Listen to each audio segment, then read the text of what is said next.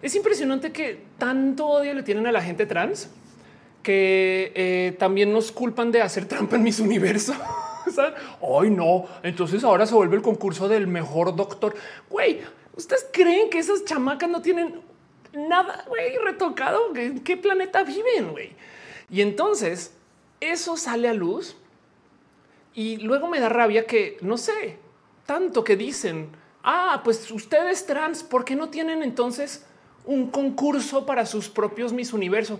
Sí lo tenemos y existe porque no nos dejan estar en pinches Miss Universo. Y para rematar, Miss Universo trans es mexicana y, ni enterado ni saben como que les vale gorro. Güey. Entonces, como que me da mucha rabia todo el tema porque es como de ni para celebrar eso, ni para ni para acá. Y entonces, chale, qué triste que el activismo de las mujeres trans sea ver si podemos ir a Miss Universo, que es algo que las mujeres feministas activistas no quieren que exista, con toda razón, saben? Y entonces sí, un poco de, oh. pero bueno, en fin. Em, soy fan de que existan este tipo de válidas, no más que me encantaría que fueran incluyentes, no como que ya sé el clásico chiste de, que hoy ¿dónde están los otros planetas? Pero déjense los otros planetas. ¿Dónde están las otras personas de este planeta? Saben eso. Pero bueno, hagamos show formalmente y platiquemos de esto. Hablemos de Miss Universo. Hoy tengo un tema más largo del cual quiero platicar. Vámonos con roja.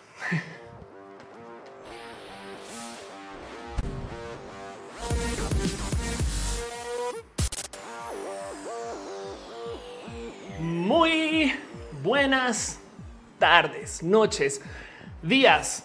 Son las 8.06 pm donde estoy ahorita. Y entonces creo que me voy a dar así como el premio al arrancó roja a tiempo. Esto no sucede, aunque les voy a decir algo. A la hora a la que sea que arranque roja es a las 8 de la noche del lunes. Así sea un martes a las 6. Me explico. ese martes a las 6 se vuelve lunes a las 8. Pase lo que pase.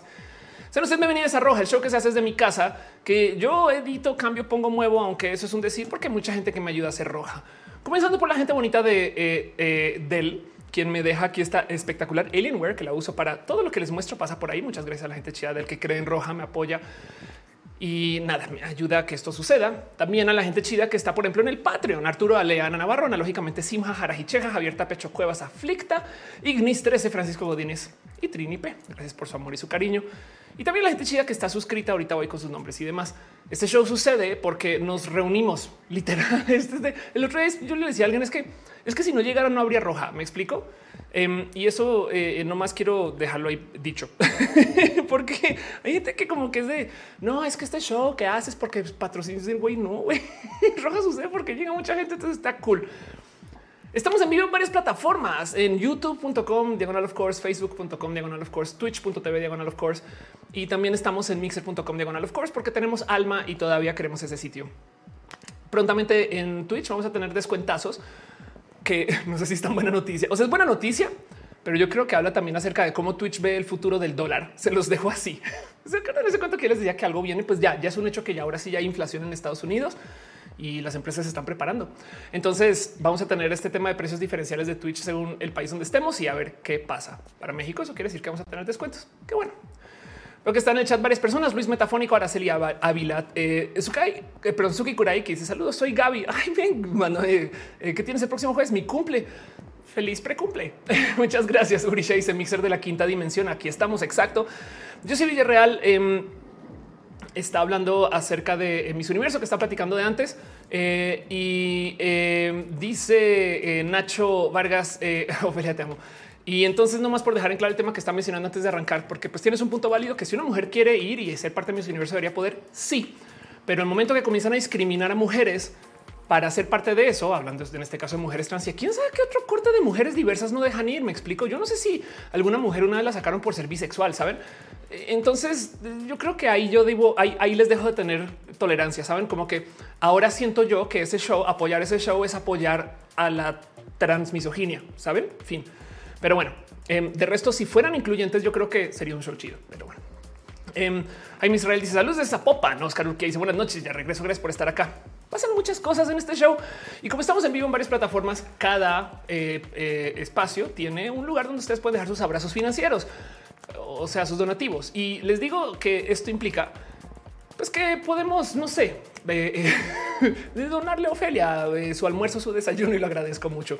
De hecho, gracias a que hay gente que se suscribe, es que este show puede suceder de verdad. Esto para mí es muy importante. Em, eh, eh, saben como que si no fuera por ustedes no podría estar acá.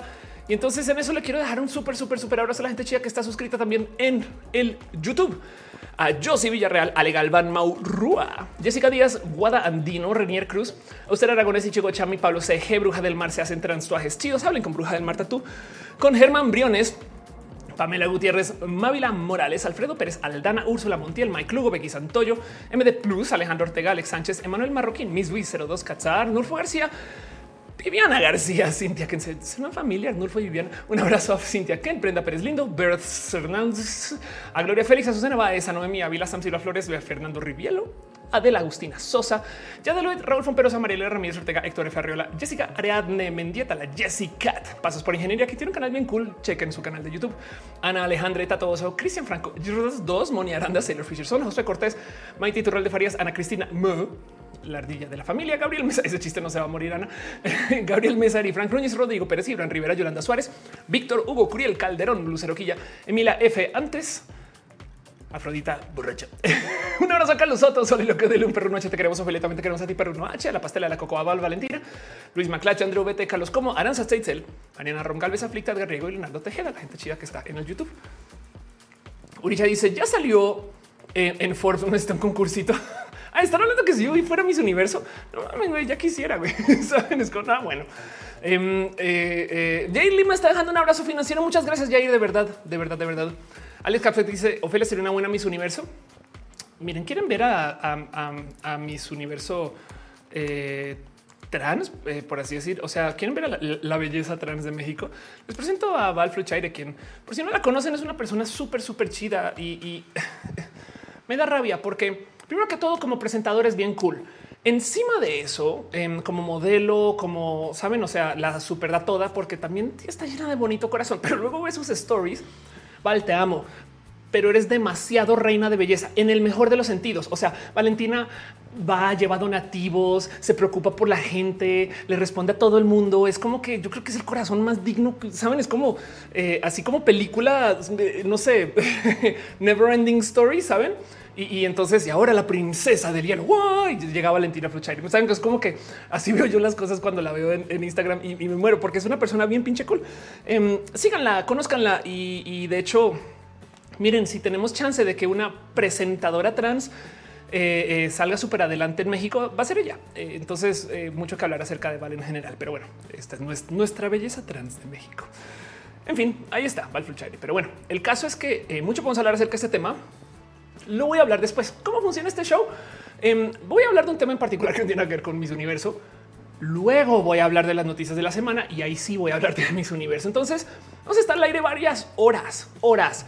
Si ustedes cenan a esta hora, vayan por su cena. Si ustedes consumen algo a esta hora, y estoy hablando de pues, cualquier estupefaciente que hayan podido crecer en casa, porque nadie quiere ir a comprarle cosas al danger en el parque y alimentar la industria de la sangre de las drogas. Eh, en ese, bueno, no dije drogas, pero me entienden. es que luego desmonetizan el video. Em, entonces háganlo y sean responsables. Pero bueno, el punto es que em, tengan presente que pues vamos a estar aquí un buen de tiempo. Y entonces quiero hablar de un tema que va a ser nerd, Luego hablamos de eh, noticias de la semana, donde vamos a hablar de esto. Y luego después preguntas y respuestas. Unas 3, 4 horas vamos a estar con un rato. Pero bueno, dice Irina, horas y horas de Ofelia. Muchas gracias. Adelia dice, además Valentina llegó donde está sola, sin respaldo, una institución financiada por narcos. Wow. ¿A quién sí le financia? Ah, en mis universo debe de haber nexo. Wow. Ana Mar dice que es mis piña. Exacto. De paso, acá las piñas eh, para que sepan. Em, y saben que eh, también quiero, va a las gracias a la gente chida que está suscrita eh, desde sus mensualidades, porque la neta, neta aprecio mucho hay gente que está suscrita en el Facebook, Marilyn Ochoa Rodríguez, Ismael Talamantes, Sand Abella, quien hace contenidos bien cool, Gustavo González y DC Morga. Gracias por su amor y su cariño. También hay gente que está suscrita en Twitch. Gracias, les quiero. Besitos. Abrazos a Garnachita, Tía Letal, Pena Rura, Wisterial, Pablo de P9, Mrs. Corpset, Sin Connect, Jorge Agarcu, Wisdom Harris, sí, solo sí, pero no. Esur García Valadez, Aleolo, Musicarina News, Snake, Chris Moon, Artist Row, Omar CN07, Vegan Mike, Jesús López 86, Robbie, bueno, Robbie-bajo, Hígado de Pato, Fausto Ceturino, Julián Galo 6, Amudio 98, Kiame 0207, Carlos Cravioto, Eriola Sakura, Alex López Tam, Emma Cornio y también hay David Pod. Así te llama tu iPod. a, huevo. Y Senkoku 666, gracias por su amor y su cariño. De paso, este show también sucede porque tenemos el chat. y el chat es una unión de todos ustedes, porque hay gente que está ahorita en Twitch diciendo, porque no me contesta así, no sé qué, si, no mucha, porque también hay gente que está escribiendo desde Facebook y desde YouTube y desde, ¿saben? Entonces todo es... Em, pues eh, eh, una mezcla. Pregunta Caro que por qué no sales en la lista. Está raro eso. ¿eh? Em, esta lista la generé hoy. Hoy literal, yo siempre voy a Twitch y capaz pero bueno, Caro, de paso, Caro siempre ha estado suscrita. De hecho, Caro está suscrita a este canal desde antes que existiera el Internet. Cuando se estaba diseñando la comunicación por telégrafo, Caro se suscribió al canal. Muchas gracias por esto. Pero de paso, aparte de las suscripciones en Twitch, también sepan que de lo que está hablando en este chat, el chat es moderado. Eso quiere decir que hay gente bien cool que se sienta nomás para asegurarse que estemos comportándonos. me incluye a mí, porque a veces me dicen Ophelia, no les de eso y está bien, está chido. Y lo que sucede en el chat se queda en el chat. Lo que sucede en el chat es amor y cariño. Y para mantenerlo siendo amor y cariño, pues hay un grupo de gente bien cool, gente que literal a calidad de voluntarios se acercan cada semana para no más asegurarse que no tengamos desmadre acá. Y gracias mucho desde el fondo de mi corazón. Un abrazo súper especial a Caro, Uva, Uriel, Fabián Monse, Jesse Tutix, aliado de pato, Denise, Aflicta y a Nisa Gama Volantis. De paso, Nisa Gama Volantis, eh, que es, o sea, Nisa y Gama Volantis. Em, pero eh, es quien hace estos peluches. Estuvo hace nada en la Ciudad de México. No sé si le vieron o se le siguen en Instagram y demás. Team de moderación tiene un Discord y en el Discord hay más amor que en Roja o es algo así porque dura más. O sea, Roja tiene tantas horas de existencia. El Discord es todo el día. Y cuando se acaba el show, hay un after. Y ahí en ese Discord es donde se platican de todas las otras cosas y más sobre todo lo que hace la gente del team de moderación. Entonces vayan y conozcanles, conozcanse, dense amor y cariño y abrazos. Eh, este Discord es un lugar muy especial y muy bonito, pero bueno, por ahí estará pasando el enlace si lo tienen por ahí a la mano. Pero bueno, Dice Ernesio, me gusta tu user. Siempre que hago el recalentado me digo que en los lunes voy a preguntar por el Discord. Ok, anda. Adelaide, ¿dónde creen que los narcos y no ricos sacan a sus novias? Wow, mind blown. Según yo las fabrican en un laboratorio y por eso son tan parecidas. Alex Caps sería chido, ¿eh? Aunque yo siempre he pensado porque los millonarios, o sea, el narco o los millonarios legales, bueno, legales, los millonarios déspotas, estos mexicanos, ¿por qué no hacen cosas más eh, de, billonarios descabellados? Me explico como que luego a veces pienso, yo creo que sí sería chido que Slim tuviera una armadura Iron Man, saben como que o Azcárraga, no como que eso puede suceder, pero no lo hacen porque son unos aburridos. Solamente quieren tener mansiones y yates y, negocios multimillonarios. Saben como que es un poco de chale, güey, no puede ser un poco más como Elon Musk y perder la cabeza. Sabes, sería divertido de ver porque en qué, cómo sería la armadura de Iron Man de Azcárraga. Saben, se han puesto a pensar en eso. Ahí les dejo la duda. Ana Mar dice cuál es el Patreon. Estoy en Patreon como of course, igual que en Twitter. Muchas gracias, Ana Mar, de paso. Em, tengo muchas cosas tuyas bonitas. Ya me da muchos regalos. Olmo G. Casasá dice estoy enamorada de ti. Muchas gracias. Yo también estoy enamorada de ti. Marco Reyes dice gracias por pasar el Discord. Ahí está pasando por ahí. Pilar Cano dice, o sea, pero salario de por vida. Em, Jaime pregunta que si tendremos un digno enemigo. Jaime, eres un fan muy vintage de Roja y no hemos tenido dignos enemigos en mucho tiempo. Hicimos la paz con los colores, pero pronto se debería de volver a eso. Están pasando el enlace al Discord. Muchas gracias de verdad. Jessica dice sería un Iron Man amarillo azul con el escudo de un águila. Alex Capset dice Em, es un salario por año que le trae a la organización. Ok, Eva Secas dice la armadura de descarga estaría llena de publicidad. A huevo. Ana Mar dice si fuera millonario me la pasaría viajando en un waterboard, sí, o un submarino y construir una isla para ti. Saben como que no sé, creatividad, billonarios. O sea, Piensen ustedes que Elon Musk está lanzando coches descapotados al espacio. Saben cómo no sé, hay algo hay que hablar. Tenemos, tenemos que, tenemos que enfrentar nuestra falta de creatividad de nuestros billonarios mexicanos. Em, solamente se dedican al narco y ya. Soy de Brock, dice, eh, perdón, deja un rey. Muchas gracias. Soy de Brock por, por pasar por acá. Mucho cariño, Caro. Está suscrita. Em, gracias, Caro. Y, siempre has estado acá. Acá mi 007 eh, eh, también está Emma Corneo, también se suscribe. Muchas gracias de verdad. Gracias por su amor y cariño. Em, y en este, el Facebook, Miguel H. Soria deja stars. Muchas gracias, Miguel, de verdad. Y Mauro Anova también deja su amor y su cariño. De verdad que eh, este eh, aprecio mucho esto. Pero bueno, en fin, Miguel dice ya vine. Buenas noches. Buenas noches. Muchas gracias por pasar por acá y ser parte de esto. Pero bueno, entonces muchas cosas van a pasar hoy.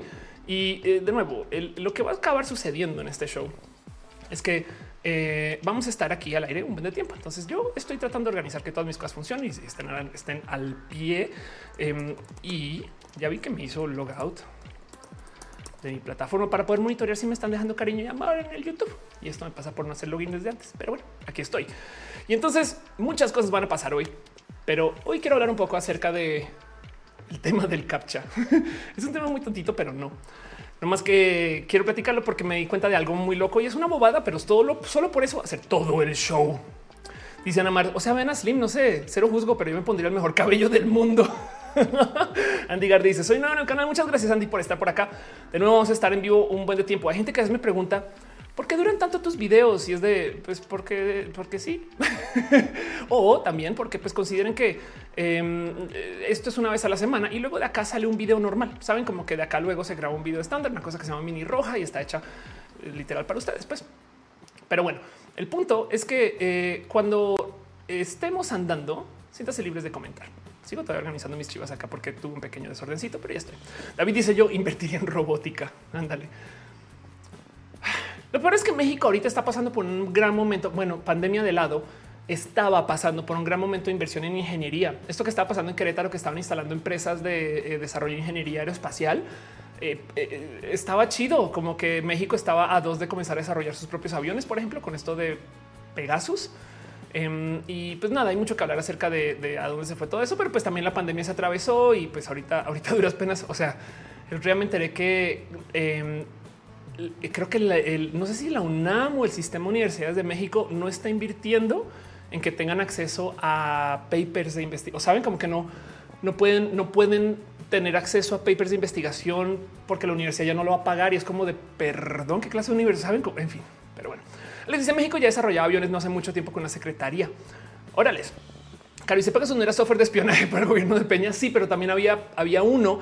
A ver, esto lo mostrado varias veces acá en roja. Lo hago, a buscar rápido. Pegasus eh, Aerospace em, que estaban diseñando. No, no era Pegasus. Ah, sí, claro que sí. Qué, cagado. Era Oaxaca Aerospace.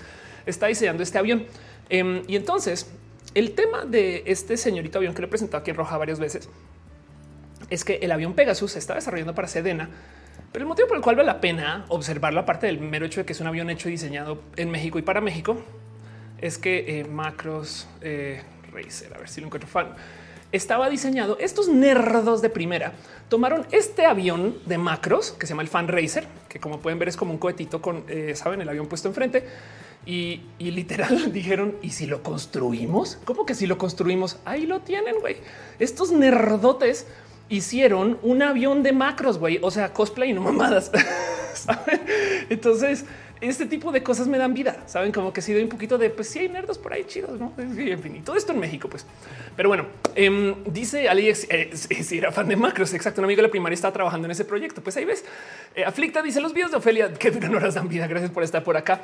Hola, estoy muerto. Me enamoré siendo un fantasma y dice tenemos churros, usémoslos. Exacto. También de paso en este show nos acompaña Celina la vaquita, este que es la taza que está llena de café. Café. Pero bueno. Luego se preguntan por qué Ophelia está tan llena de energía. Yo, no, yo, solamente estoy tomando café con Red Bull. O sea, no pasa absolutamente nada. Es que de aquí sale todo lo que sale el show. Eh. Dice en el chat Kevin Tobaragui, ¿has escuchado caso 63 o visto la peli 12 monos? 12 monos la vi hace mucho tiempo. Creo que tengo que repetir. Kevin, Kevin Tobar, Kevin, Kevin, güey, qué cool verte. Perdón. Irina tengo que repetir esas pelis. Irina dice, ¿quién dijo que un otaku no podría llegar lejos en la vida? Exacto, exacto. Es más, pensémoslo de este modo. Es un chiste. Esto lo que viene es un chiste. No es más sino un chiste, pero pensémoslo de este modo. Con todo lo que te ahorras en jabón de la regadera, pues mira cómo puedes construir aviones. Ok, ya, adiós chiste.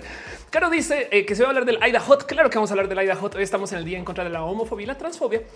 Pero vamos a dejar todo eso para el final porque quiero platicar acerca de un tema central y luego hablar acerca de las noticias. La otra se me ocurrió cambiar el orden y hablar acerca de las noticias y salir de estas cosas rápido y luego hablar un tema central. Pero yo pensé, no. y es porque genuinamente me emocionan mucho las cosas que pongo para los temas centrales y entonces eh, quiero nerdear con eso un poco y quien lo sobreviva, luego vemos la noticia. ¿Les parece? Como sea. Mar dice, es que no es que esté hablando rápido, es que me dieron café. Pero bueno, Oscar Urquía dice, ya regresé. Em, dice en el chat Luis Metafónico, Macros acaba de visualizar toda mi infancia. Ándale. Una vez sí conocí a alguien, trabajaba en el súper y era esta persona está toda como acelerada, ¿no? Y me acuerdo que le pregunto, o se está comprando café y me dice, ¿no te gustaría algún día probar como café con Red Bull? Yo así de wow, güey. No, pues sí, claro, café por doquier. Caro dice a beberte y hacer quesadillas. Ándale, total. Pero bueno, Pilar dice que si ya viste la del baile de los 41, no la he visto, pero les voy a decir algo. La escribió una amiga em, y, entonces tengo entendido que es una peli chida. Algo pasó con el baile de los 41 que cuando salió la quisimos mucho en Twitter, saben, porque alguien decide y entonces ahora todo el mundo sigue esa decisión. La quisimos mucho y, luego ya no la quisimos cuando salió Netflix. No sé exactamente cuál fue el momento de, cambio de opinión, pero pues eh, hay algo que decir ahí acerca de cómo, en fin, como que la gente no se acordaba que pasó por el cine, creo yo, pero bueno. Hola, estoy muerto. Dice Red Café, que es muy rico. Luis BTC dice: Se saltó mi comentario referente al tema de captchas. Eh, a ver, te busco Luis BTC. ¿Qué dices, Andrade? Steam. Em, a ver si te encuentro rápido. Pero bueno, este, ¿quién más escribió por acá? Flicta dice los videos de Ophelia duran una hora. Sí, total. No encuentro tu comentario. Aquí está. Ya yo gano BTC haciendo eh, captcha. ¿Eso también contamina? Sí, de hecho, mira, ahí tengo un episodio rojo donde todo lo que se usa en el Internet contamina. Lo que pasa es que decidieron culpar a Bitcoin y nada más a Bitcoin. Mandar un mail contamina porque hay servidores prendidos. Y el tema es que la tecnología de Bitcoin, mientras más crece, más va a contaminar. Pero ¿qué le hacemos? Y el problema por el cual contamina es porque no tenemos energías renovables. Si tuviéramos un chingo de energía solar, no estaríamos teniendo esta conversación. Entonces hay algo tantito culero en que hayan culpado a Bitcoin de la contaminación del Internet. Pero eso es otro tema. Y si es verdad que sí contamina, porque pues porque, porque, porque la gente quiere todavía quemar petróleo, no? Pero bueno, Ángel Burgos dice: Los nerds somos la mejor especie. Sin nerds, los Falcon 9 no podrían aterrizar de manera autónoma. Total, exacto o estas computadoras no funcionarían. Javier Cubillo dice por qué es malo no pagar las bases de datos de papers a las editoriales, porque es, como una universidad em, sin biblioteca. Sabes? Es como e, eso es. Eh, hay gente ahorita que está investigando cosas en una universidad, no sé, eh, en Irlanda, y pues tú quieres tener acceso a eso y pasarle ese costo a los estudiantes de escuela sobre todo cuando la universidad pues tiene varo. Pues Ángel Burgos dice, perdón, ya te había leído. ¿Qué opinas del aborto? Dice Jumping TV, sus cuerpos, sus decisiones cada quien debería decidir y pues obviamente estar en contra del aborto me parece que es cruel con las mujeres. Eh, Eduardo Picasso dice si soy daltónico esto realmente roja. Una vez alguien me propuso hacer un logo de roja y me dijo vamos a usar cualquier color menos rojo y yo así de wow, qué locura. Em, pero bueno, en fin, vamos a platicar un poquito acerca de este tema de los captchas. Y me gustaría preguntarles a ustedes si saben qué es un captcha y cómo funciona. Parte del motivo por el cual lo quiero presentar es porque el otro día estaba hablando con alguien y no dimensionaba el tamaño del proyecto que es CAPTCHA. Y nomás les voy a dejar un spoiler ahí por si no tienen presente. El CAPTCHA, la tecnología de las palabritas, eso es un invento latinoamericano. Pero bueno, vámonos con ese tema.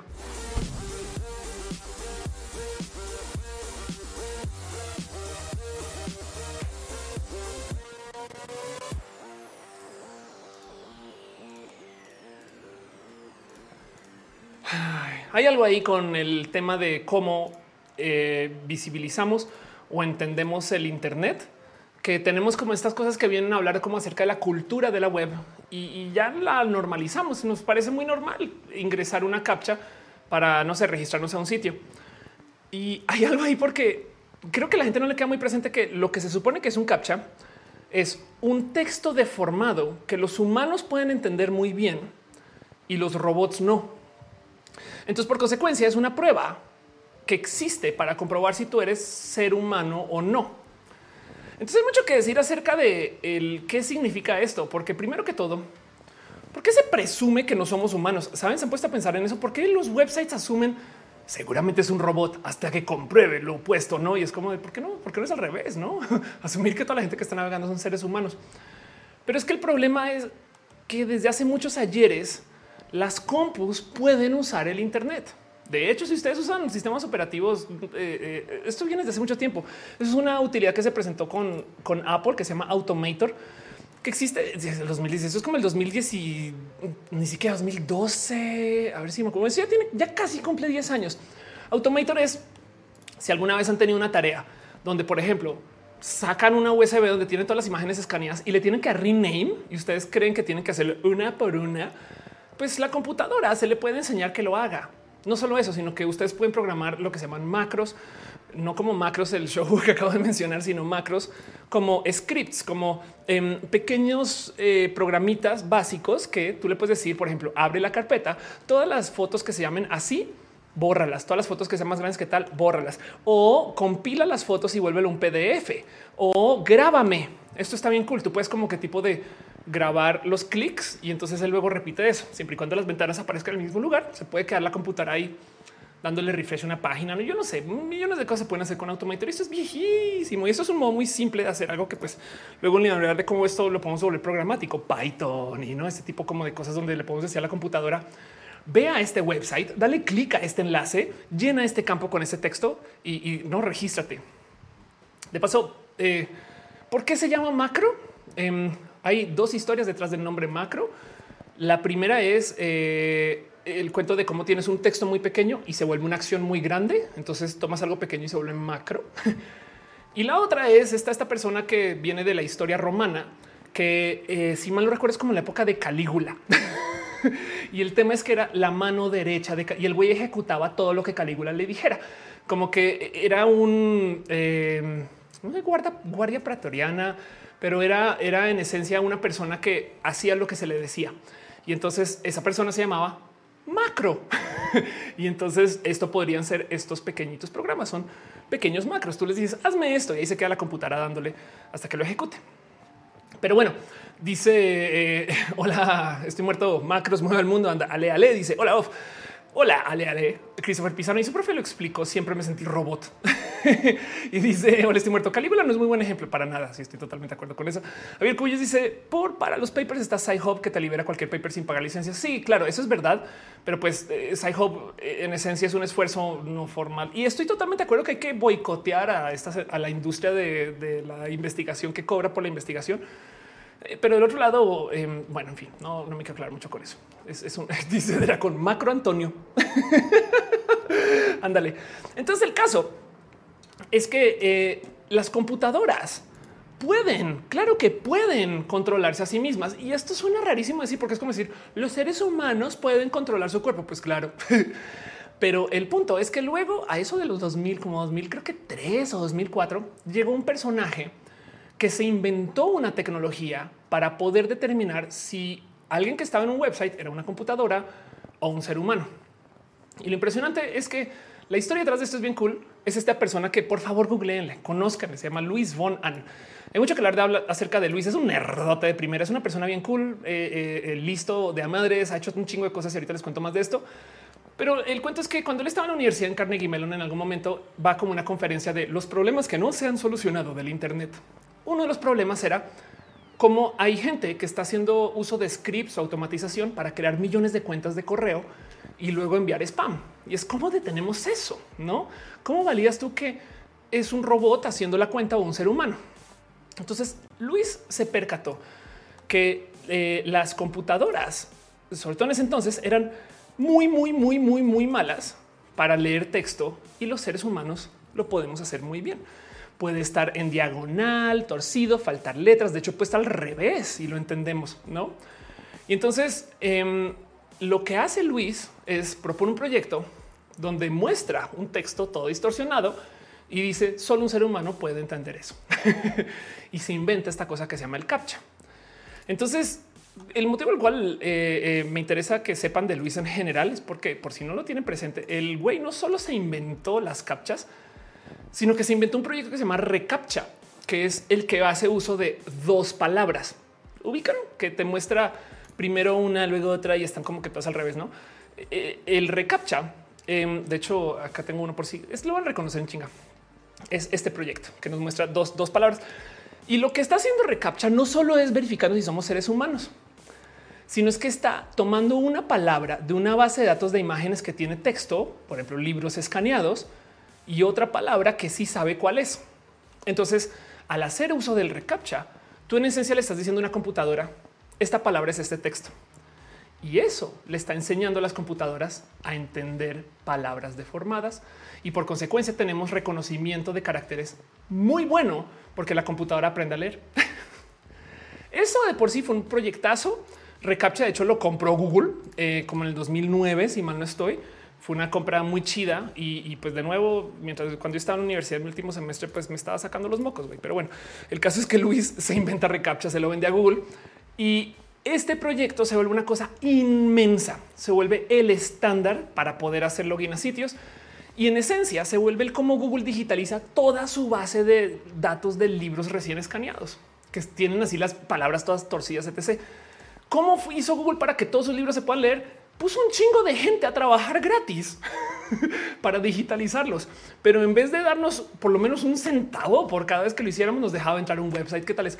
Y el punto es que este proyecto crece un chingo. Bueno, Luis Mona, no cansado de ya ser una persona exitosa, luego se inventa otra plataforma que se llama Duolingo. eh, lo cual entonces deja también muchas dudas, porque como Duolingo nos enseña a escribir y Recaptcha nos hace la pregunta de si sabemos escribir, entonces queda la duda de qué pensará, qué pensará eh, Luis acerca de cómo la gente escribe mal. Pero bueno, eh, dice Jaime Martínez puede ser un personaje de los Simpsons. Sí, yo creo que sí. Debería estar por lo menos en esas cuando invitan a genios y estas cosas. Eh, Ana Mar dice: sí, hay muchos memes de dos palabras porque suelen ser muy random. Captcha, recaptcha, requete contra captcha, dice Luis Metafónico. Torta del mal verde saliendo del trabajo. Gracias por estar acá. Ana Mar dice: el que mito desarrolló el captcha de imágenes está aburridísimo. Bueno, ahorita vamos a hablar de eso un poquito. Y dice Alan Man, nada mejor que un día pesado y estar acá. Yo también digo exactamente lo mismo. Capitán Carrera dice que genial. Ah, no mames, el güey creó Duolingo, creó el Duolingo.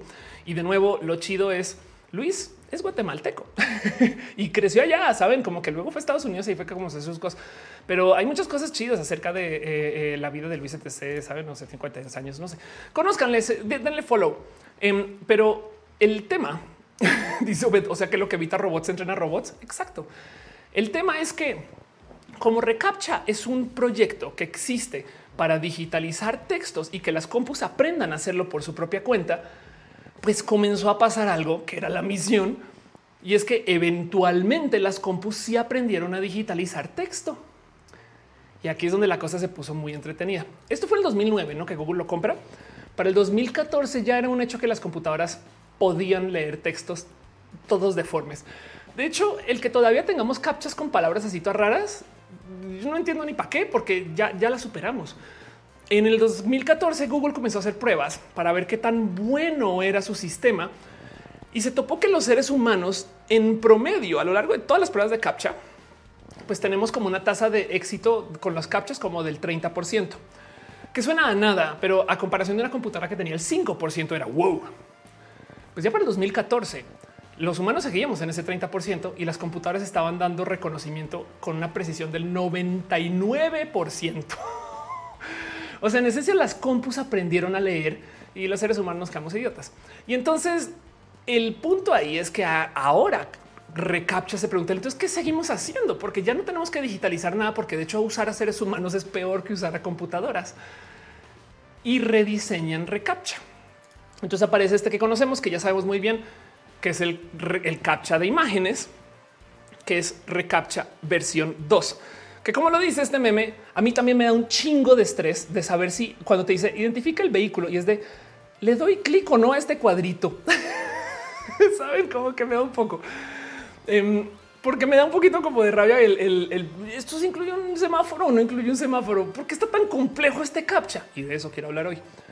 Porque el tema es que si Recaptcha versión 1 se diseñó para aprender a digitalizar libros hasta que las computadoras aprendieron gratis, gracias Google por no darnos un peso por eso. Ahora Recaptcha versión 2, pues de todos los productos de Google, ¿cuál creen que es el que estamos alimentando? ¿Se han dado cuenta que siempre nos preguntan cosas de coches? De repente eh, nos pide semáforos, cruces, eh, hidrantes, yo no sé pues Recaptcha versión 2 está ahí para enseñarle al coche autónomo de Google. Esta cosa, este proyecto que de paso ahora se llama Waymo, eh, ya existe, ya funciona y son vehículos robotizados que claro que no son tan buenos para identificar qué chingados es lo que hay en la vía. Entonces, obviamente, los captcha no funcionan en tiempo real. No es como que el coche vaya andando y en chingas de güey. Yo no sé si eso es un hidrante o una persona. Alguien, por favor, no? Y lo tiran ahí un website para que le dé clic. No va aprendiendo con el tiempo, pero el coche se va volviendo mejor para reconocer las cosas gracias a que le estamos enseñando. Gracias Google por no darnos un peso, por eso es que me muere la rabia. Pero bueno, el caso es que gracias a que estamos haciendo esto, entonces ahora los coches autónomos van a saber qué es que saben es como de repente van a decir, ah, claro, eso es un tianguis, no? Pues con los recaptchas mexicanos. Dice Cinef, em, conducción autónoma. Exacto, exacto. Dice Oscar Urquía, las inteligencias de coches. Ana Mar dice: Mi experiencia, esos cuadros te hacen dudar. Te los cuenta bien o mal, pero te los pasa. Sí, de hecho, por si tienen la duda, em, la misma prueba que nos da a una persona se la da como a 100. Entonces luego toma un promedio más o menos a que le hace clic la gente y ya con eso. Entonces eh, eh, digo, la pueden cagar, pues a eso voy. Solamente que capaz y cuando ya, ya a lo mejor está dos de, yo creo que está ya definitivamente es así. Eh, ahí el rango de cagada no es tan, no es tan alto, pero bueno, en fin. Hola, estoy muerto. Dice Google Maps. Car. Oh, no, arroje un poste. oh, no, menos mal en un niño. claro, total. Carolina Pacheco dice trabajado tanto gratis para Google que se siente raro. Sí, total. Súper requete captcha. Dice Capitán Garra Negra. Irina dice yo bien seguido le fallo desde la imagen. Quizás soy mitad de 800. Un poco, un poco. Ya él dice a dónde paso a cobrar mi cheque. Güey, me da rabia porque más Google sí cobra por sus servicios. Saben como que es de seguramente Waymo te va a cobrar y es como de perdón, Waymo, pero yo te enseñé todo lo que tú eres. No es como de respeto con tus mayores. Jaime Israel dice: Entonces, cuando uno supuestamente falla, aunque esté bien, te hacen trabajar doble. Pues sí, más bien trabaja doble porque le das la carga a otra persona, no? Pero bueno, y entonces la primera pregunta aquí es el importa tener los captchas, saben? Igual y Igual a lo mejor, porque miren, si estamos discutiendo con una persona bot en Twitter, y como que nos damos cuenta, saben, si llega un correo que es spam, claro que sabemos que es spam.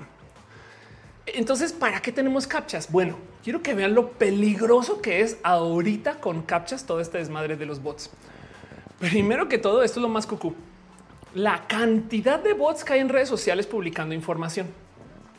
Esto es una investigación muy reciente, marzo, eh, perdón, mayo 20 del 2020, se pasó, pasó ahorita, pero que topan que casi la mitad de las cuentas en todo Twitter que tuitean del tema del coronavirus, muy probablemente son bots.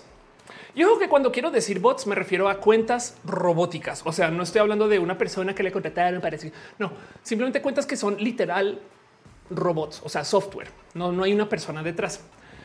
Y Twitter medio lo sabe, pero no puede borrar todas esas cuentas porque se le armaría un desmadre de RP. No imagínese si, Twitter de repente eliminara todas las cuentas falsas, la cantidad de gente famosa que se vería muy mal y harían queja con Twitter. ¿saben? Es como de como que entiendo también el por qué Twitter no necesariamente entra y hace purgas masivas, pero sí ha hecho. Pero como sea, el pensar que eh, existen tantas cuentas que tuitean de este tema deja mucho de qué pensar. Y sobre decir que debido a que se pueden automatizar estos mensajes, pues hay gente que los ha usado pues de modos eh, eh, violentos. que un bot violento para hacerme sentir mal e insultarme. ¿Ustedes creen que solamente está pasando eso con el tema de la infodemia? Ahí les va otra. Esto es un hecho que ya se dio a luz porque o sea, fue parte de una investigación, pasó por proceso legal, es parte de porque Estados Unidos persigue a Rusia, porque en épocas pre-Trump resulta que comenzaron a organizar todo tipo de desorden digital, los rusos. Y en el caso más dramático, hicieron una literal marcha y contramarcha al tiempo con bots. Entiéndase. Lo que hicieron estas personas, esto, esto luego han salido un chingo ya como de mini documentales y cosas así, es crearon una cuenta en, por ejemplo, en Twitter o en Facebook de un grupo de gente, no? Este, en este caso, esto es de índole, creo que racial era esto, de la época que se estaban protestando eh, eh, la islamofobia en Estados Unidos. Bueno, y entonces le decían a esta gente, sí, deberías de quejarte de arma, desmadre, no sé qué. Al mismo tiempo, usaban la misma estrategia del otro lado para decirle a la gente, no te dejes, ya no, ponle quejas de vuelta. Entonces eran páginas como tipo de la resistencia y del otro lado la ultraderecha. Y como que nadie sabía bien quién manejaba esas páginas. Salió luego a luz que estos falsos influencers que usaban para crear esas páginas se validaban porque llegaban personas reales que sí estaban radicalizadas. Y luego de mucho tiempo de hacer que la gente discuta en redes, consiguieron que salieran a marchar. Entonces organizaron al mismo día una marcha y contramarcha. Y en esta protesta, de hecho, hubo gente herida, saben? y, al hacer esta marcha de ambos lados, pues nada, los medios enloquecidos y no sé qué. Y es como de no, esto es lo que están haciendo las personas que están usando las redes sociales como arma porque ya que sales ahí, imagínense nomás el desorden y queda la duda de esto claramente no solo está pasando en Estados Unidos, saben como que luego ahora cuáles serán los intereses que quieren desestabilizar México, no? Pero del otro lado es posible que no sé por qué de repente tanta gente está organizando unas cosas que es un problema porque muchos de esos movimientos sí son muy legítimos. Simplemente que estos bots lo que están haciendo es que están sembrando cizaña de modos titánicos usando las redes sociales o gente haciendo uso de los bots para hacer que su mensaje sea este, eh, eh, más amplio, más visto, en fin, ¿no? Y esto, pues nada, dice Leo Trujano, ahora sí que es la rebelión de los robots. Exacto. Entonces los bots también permiten eso, ¿no? Como que vas y te das cuenta que hay un chingo de cosas que tú crees que están pasando, pero la estrategia de comunicación es la siguiente. Nos inventamos una noticia falsa horrible, partidaria, además, ¿no? El presidente dijo, no sé qué, resulta que no. Y ahora tomamos esa nota y usamos bots para moverlo en redes sociales. Habrá gente que lo ve movido. ¿Por qué es trending topic esto? Ay, no mames, esto pasó. Entonces la gente de modos orgánicos comienza a platicar de este tema. Y aquí se pone bien idiota todo esto, porque ya era pendejo, ahora se pone requete idiota. Los medios luego levantan el trending topic y hacen esta nota. A mí me, pero me molesta de sobremanera que lo hagan. No dicen está pasando esto, sino lo que dicen es en las redes sociales está pasando esto. Saben como que en vez de decir eh, este eh, es más, a ver si encuentro eh, una noticia, no es una noticia falsa, por un chiste que apareció por el subreddit de México, pero en vez de decir esto es una noticia verdadera, una noticia falsa, saben? Em, lo que dicen es esto se está discutiendo en las redes y entonces da un poquito de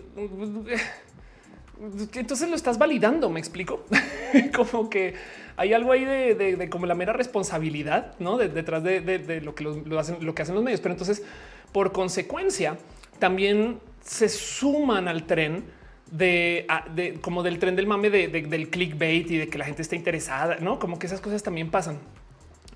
No encuentro la imagen que estoy buscando, pero por ahí vi que alguien estaba posteando acerca de eh, este. Eh, una supuesta mansión que tenía López Obrador y venía de Gran Theft Auto, pero bueno. Y había gente que se lo creía, por eso iba con eso. Redux dice, eh, le quería un, a Ophelia que sería un cosplay de Lady Dimitrescu. Sería chido. Hola, estoy muerto. Dice suena muy eh, ingenioso, pero malvado. No eh, así es. Leo Trujano dice ahora sí que la rebelión de los robots. Capitán Garra Negra dice una protesta de bots que crazy. Jaime Marx dice los rusos son loquillos. Darwinismo dice perdón por llegar tarde. No te preocupes. Aquí estamos. Farah Gramet dice las cuentas de bots publicando datos y noticias fake perturban. Irina dice: Yo creo que te aprendí que las cuentas bot no las debes de pelar. Sí, la verdad es difícil porque a veces, a veces hay que quejarse, no de hey, deja de decir eso, pero, pero sí es un tema, no? Entonces, ese, esa como estrategia de comunicación existe. Bueno, ahí les va otra que es más preocupante. Resulta que de todos los enlaces que se comportan, que se comportan, Ophelia, otra vez.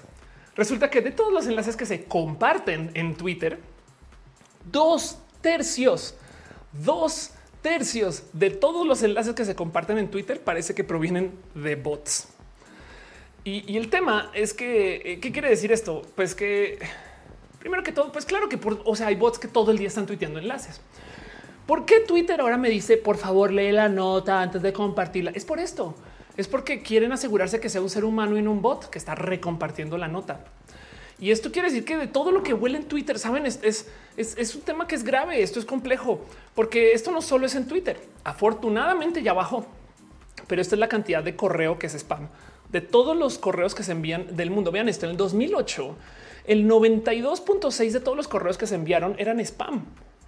El 92.6 de todo por ciento, el 92% de todos los servidores de mail que se usaron en el 2008 le enviaron correo basura a otra computadora que lo reconoció como correos. No mames, saben, es como que esto es desgaste y no más.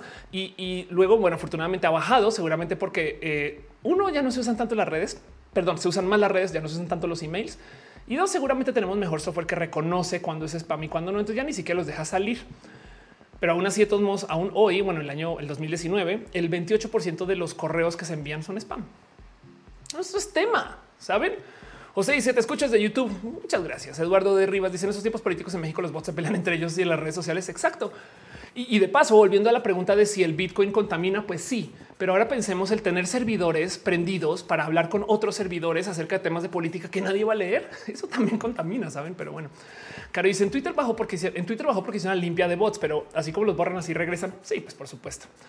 Eh, y de hecho, me sí, me consta que regresaron el día después.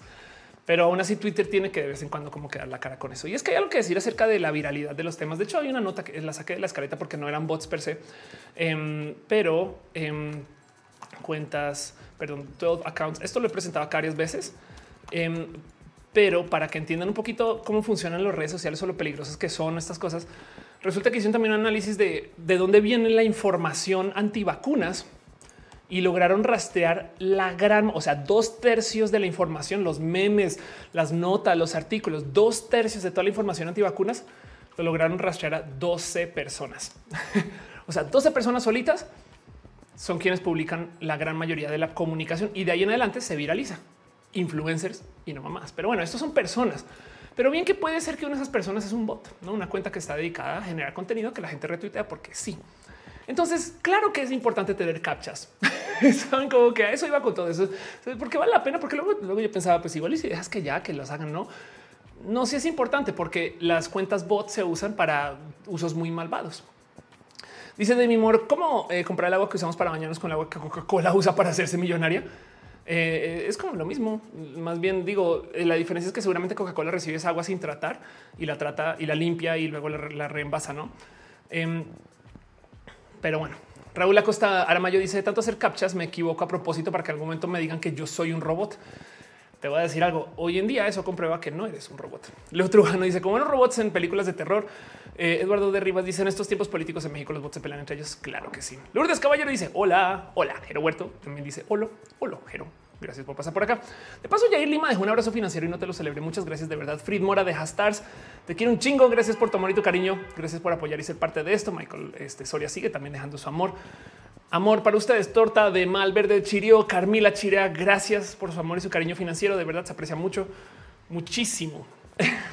Pero bueno, entonces hablemos acerca de uno de los como conceptos que hay detrás del CAPTCHA, porque el CAPTCHA en esencia em, como prueba es eh, a ver si tengo acá tengo una traducción en español. Prueba pública de Turing completamente automatizada para diferenciar a las computadoras de los humanos.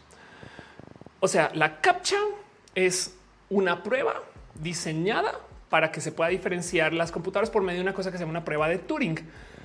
Y entonces primero hablemos acerca de qué es una prueba de Turing. Pues bueno, es una prueba que se inventó nada más y nada menos que el famosísimo Alan Turing, que es un juego es un juego que de hecho literal se llamaba con la película, el juego de la imitación, donde decía que si tú le dices a una persona que lea un texto generado por una compu o generado por una persona, el momento que esta tercera persona no se pueda dar cuenta que el texto que recibió es o la computadora de la persona, la computadora habrá pasado la prueba. Ahora hay algo que decir acerca de cómo esto no comprueba que una inteligencia artificial es inteligente simplemente comprueba que puede imitar a un ser humano. No es lo mismo. Y entonces el punto del por qué se diseña esta prueba es porque pues en ese entonces, digo, Alan Turing estaba trabajando en el diseño de la computadora. El güey fue el que ayudó a sentar las bases de lo que se llama el algoritmo. Así de atrás estamos en la historia. Y de paso también Alan Turing fue la persona que logró romper el código Enigma, el de que se usaba para la comunicación nazi. Entonces, eh, eh, gracias a él se generan estas como primeras grandes computadoras y hay mucho que decir. Hay una historia, la verdad es que es una historia súper triste porque como era gay, eh, le obligan, primero que todo era gay cuando era ilegal ser gay, entonces le dan como la opción entre ir a la cárcel o tomar medicinas para hacer castración química, o sea, lo que ahora es de testosterona, y prefiere tomar su castración química y se suicida mucho habríamos podido ganar como eh, especie o seres humanos o como gente inteligente si se lo hubiera dejado vivir. Pero bueno, Mónica Gavilanes pide un saludo. Besitos, Mónica. Gracias por estar acá. Y pues bueno, hay mucho que hablar acerca de Alan Turing. De hecho, está guapo Alan Turing. Bueno, vaya, chequen. Eh, le dieron un perdón después, y, eh, pero como sabes, como el 2013. Pero el caso es que la, la historia de Alan Turing es para lo que importa de este show es nos dejó la prueba de Turing y el captcha en esencia. Entonces es un sistema automatizado para hacer pruebas de Turing, porque como la diseña eh, este Alan Turing, pues quien decide si la computadora o la persona es computadora o persona es un ser humano. En el caso del CAPTCHA, no. Y entonces ahora quiero dejarles un pensar, que eso es lo que me rebasó. De hecho, solo por este tema, solo por esto que les voy a decir, fue que yo dije hay que hacer un show de esto, porque me percaté de la paradoja que hay detrás de la tecnología del CAPTCHA ya que al ser completamente automatizado, quiere decir que quien decide si somos robots o no es un robot. O sea, en esencia, las computadoras que nos dan la prueba de captcha pueden solucionar el captcha, lo cual deja muchas dudas y como que da el Entonces, ¿por qué tenemos que comprobar si un robot no lo puede hacer si un mismo robot lo genera? Y eso es un poquito lo que está sucediendo. De hecho, como cada vez le enseñamos más a las computadoras, debido a que Recaptcha existe para eso, cada vez los, los captchas se vuelven más difíciles. Porque ya no solo es el demuestra que ahí está el semáforo, sino demuestra que ese es un semáforo de dos, ¿no? O, demuestra que eh, eh, este cruce es un cruce de calle y no un cruce, eh, digamos que de, de andén, no sé, o de banqueta, pues. Em, como que las captchas se vuelven cada vez más complejas y entonces de nuevo nos metemos en este ciclo donde yo todavía no sé qué hacer. O sea, yo no sabría si le doy clic a este cuadrito. No, honestamente tengo la duda. Me hace sudar mucho eso. Y entonces hay algo ahí detrás de él, como las computadoras. Les voy a decir algo bien triste. Ya hoy en día y desde hace mucho tiempo pueden solucionar captchas. Chequen esto. Esto es un sitio random que eh, eh, se llama Pro Web Scraper. No lo estoy recomendando, simplemente lo googleé y lo encontré. Pero que te da software, lo puedes rentar o lo puedes usar para solucionar captchas. Y acá tiene acá esto, esto es un espacio, o sea, recomienda Death by Captcha que puedes, eh, no sé si tiene una API, no sé si lo descargas, no sé si es algo que corres en tu compu, no sé, apliquen su responsabilidad con estas cosas. Pero pues por un dólar con 39 centavos puedes solucionar mil captchas. ¿Saben por qué? Porque se puede, güey, porque existe la tecnología para poder entender estos textos.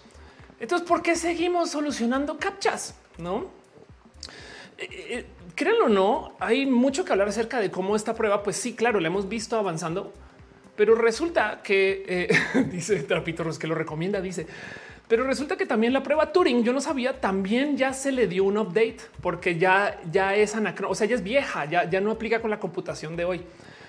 Eh, hay una prueba, no sé si saben, hay una prueba formal que se hace una vez al año, que es la que se que da premios para tratar de hacer pruebas de, Turing para ver si una inteligencia artificial puede o no puede pasar ¿no? este, eh, la, prueba.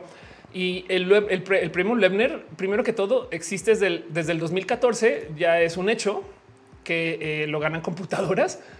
Pero además la otra cosa es que eh, hay todo tipo de raras como interacciones con este premio. Primero que todo es un premio, esto es marketing, esto no es una prueba científica, esto se hace por el mero show de pongamos a las inteligencias artificiales contra los seres humanos.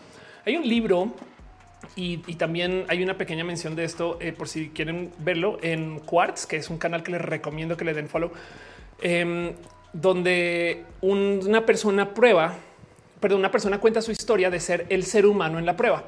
Porque lo que hacen es que como la prueba de Turing es, tenemos un ser humano que evalúa si lo que está escribiendo es una persona o una computadora. En una de estas pruebas tiene que haber un ser humano que es, quien está compitiendo contra las computadoras. Y lo cabrón de todo este video es que este güey se mete en un porque le dicen entonces todo lo que tienes que hacer es ser un ser humano tranqui. Y él comienza a decir no, un momento, es que si yo hago eso, eh, tengo que estudiar.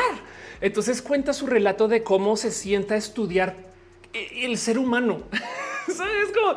Y entonces va a hablar con psicólogos y entonces toma notas de cómo comunico yo que soy ser humano desde mi texto. ¿no? El Gallegos Gallegos deja un abrazo financiero. Muchas gracias. Besitos para ti, piñas, piñas. celebremos todo esto.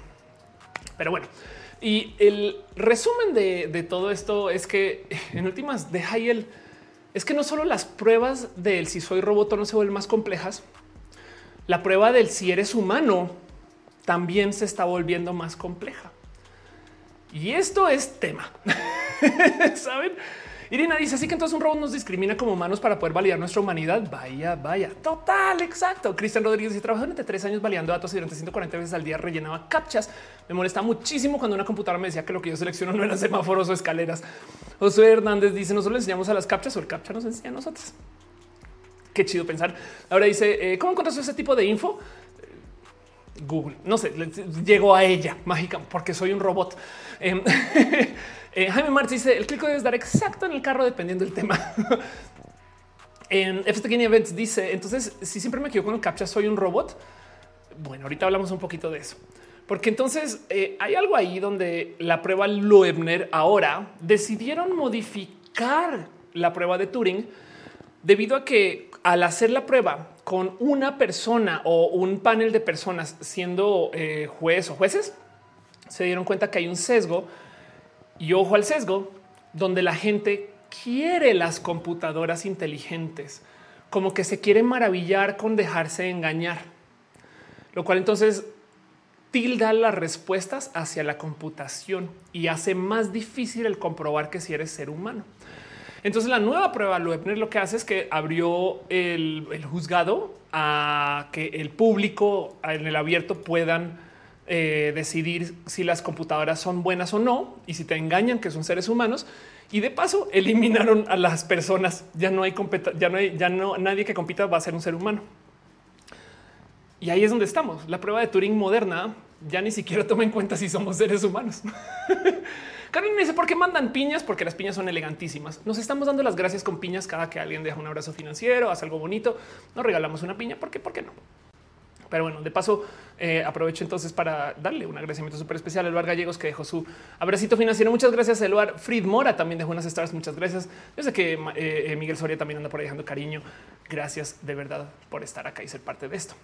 Pero bueno, entonces volviendo al tema de los captchas, hay algo ahí donde eh, los captchas de hoy ya tampoco sirven, porque así como en el 2014 las computadoras aprendieron a leer, las computadoras de hoy aprendieron a identificar lo que ven en la calle.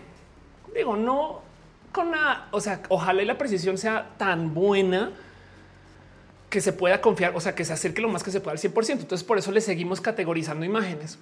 Pero la verdad es que la precisión de las computadoras para reconocer imágenes hoy es mejor que la de los seres humanos el reconocimiento facial que usa, por ejemplo, Facebook para reconocer gente es mejor que la de los seres humanos. Entonces, Recaptcha se volvió a reinventar y el Recaptcha versión 3 es la cosa más cucú que existe. Esto apareció como desde el 2018, o sea, llevamos tres años usándolo, pero el Recaptcha versión 3 ya les ha tocado. Y es donde la computadora simplemente nos muestra el botoncito de yo no soy un robot. Ubican, han visto esto alguna vez cuando dices sí, yo no soy un robot. lo único que te pregunta, yo no soy un robot. Entonces ustedes creerían, pues claro, me lo dice porque ya hice un captcha antes, no? Y se acordó. Lo que está haciendo captcha ahora no es eso, es que nos está monitoreando todo el tiempo que estamos en el website. Esto para que no se para que se mueran del susto. Todo el tiempo que están en el website, Recaptcha se fija dónde pasas el cursor, que escribes en los campos de texto, con qué velocidad le das clic a los menús, si vas, vuelves y le das back, si haces login o logout. Y si tu patrón de comportamiento parece ser de humano, entonces te cree. Si no te cree, te pone el captcha. Lo cual quiere decir que Recaptcha ahora está aprendiendo del cómo nos comportamos. güey. O sea, pensemos en eso recaptcha en, de muchos modos. Ahora, o sea, si el primero era para que las computadoras aprendieran a leer y el segundo es para que aprendieran a ver imágenes, ahora Recaptcha está aprendiendo cómo es ser ser humano. Y eso es wow, ¿saben? Amelia Gutiérrez ese control me lo pusieron en México, el de las vacunas en México. Caro dice, me acuerdo cuando los agentes de monitoreo se, ah, se consideraba hackear. Fausto se y dice, por eso mi compu sabe que soy bien indeciso Alia dice llegando tarda al roja. Faragrame dice no hay porque de las piñas. Claro, sí, las piñas son solo porque sí. Carlos Coronel dice la recapcha me dijo que alcancé el límite de captcha solucionados y que tengo que esperar un tiempo. Wow. Em, Irina dice con razón a veces algunas sesiones de incógnito que llego a usar mi página habituales me pide la captcha. Sí, claro. Sí, por supuesto. Y entonces el tema es que eh, con el cómo funciona recaptcha Curiosamente, ¿se acuerdan eso que les decía que los seres humanos identificamos los textos peor que la máquina? O sea, 30% versus 99%, no como 98.0, pero en el caso 30 versus 90 y tantos.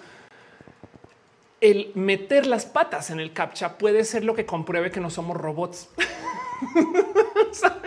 Entonces, no se trata de ser buenos, se trata de ser seres humanos y ahí deja un chingo de dudas de él. Entonces, ¿qué le estamos enseñando a las compus? Curiosamente, una de las cosas que sale a luz de todo esto, y eso también sale en el video de Quartz, la conclusión de este video es bien triste. Es que estadísticamente hablando, no solo estamos acercando a las computadoras a la humanidad con todo esto que va aprendiendo, sino créanlo o no, lo que sale a luz después del experimento de CAPTCHA es que los seres humanos son los que meten las patas. Es, es humano errar, no ese tipo de cosas. Pues sí, resulta que sí. Y entonces lo que sucede es que por mero tener menos energía que las computadoras, uno de los motivos por el cual los seres humanos se nos reconoce como seres humanos es porque nos volvimos más robóticos. un ejemplo es este. ¿Cómo hablarían dos computadoras en, un servicio de chat? Hola, hola, ¿cómo estás? Bien, ¿y tú? No, pues todo bien. Oye, está pensando que a lo mejor podemos platicar de sí, cuéntame seguro. Sí, pues quería platicar acerca de tu perro. Ah, qué chido. Sí, de hecho, lo acabo de sacar a pasear. Me cae muy bien que en las tardes está muy alegre. Ay, qué divertido. cuéntame tu perro. No, pues todo bien. Oye, y además está pensando que quizás si tienes tiempo hoy te quería pedir un favor. ¿Qué favor? No, pues es que es chido cuando me haces favores. Ay, qué divertido. Em, es que estoy todavía trabajando en el proyecto de la mañana y quería ver si me podías ayudar un poquito con el diseño, pero para poder ayudar con eso te quisiera pedir si me puedes enviar quizás el archivo editable. Ah, sí, claro, los archivos editables son muy buenos de tener. Ya te lo busco y te lo tengo. Sí, búscalo adelante. Eso es una conversación que dos computadoras pueden tener sin problema. Seres humanos, hola, hola. ¿Me mandas el archivo editable PSD? Sí. San se acabó por pereza, güey. Y claro, pues, por velocidad, por eficacia. De hecho, por eso mismo es que a mí me gusta hablar por texto y no por teléfono, porque por teléfono es y resulta que lo que se considera humano hoy es lo que las computadoras hacían antes, ser muy breves, cortitas. y parte de lo que sale a luz de lo que está pasando, del cómo identificar seres humanos, es que también no solo las computadoras se humanizan, sino los seres humanos se robotizan.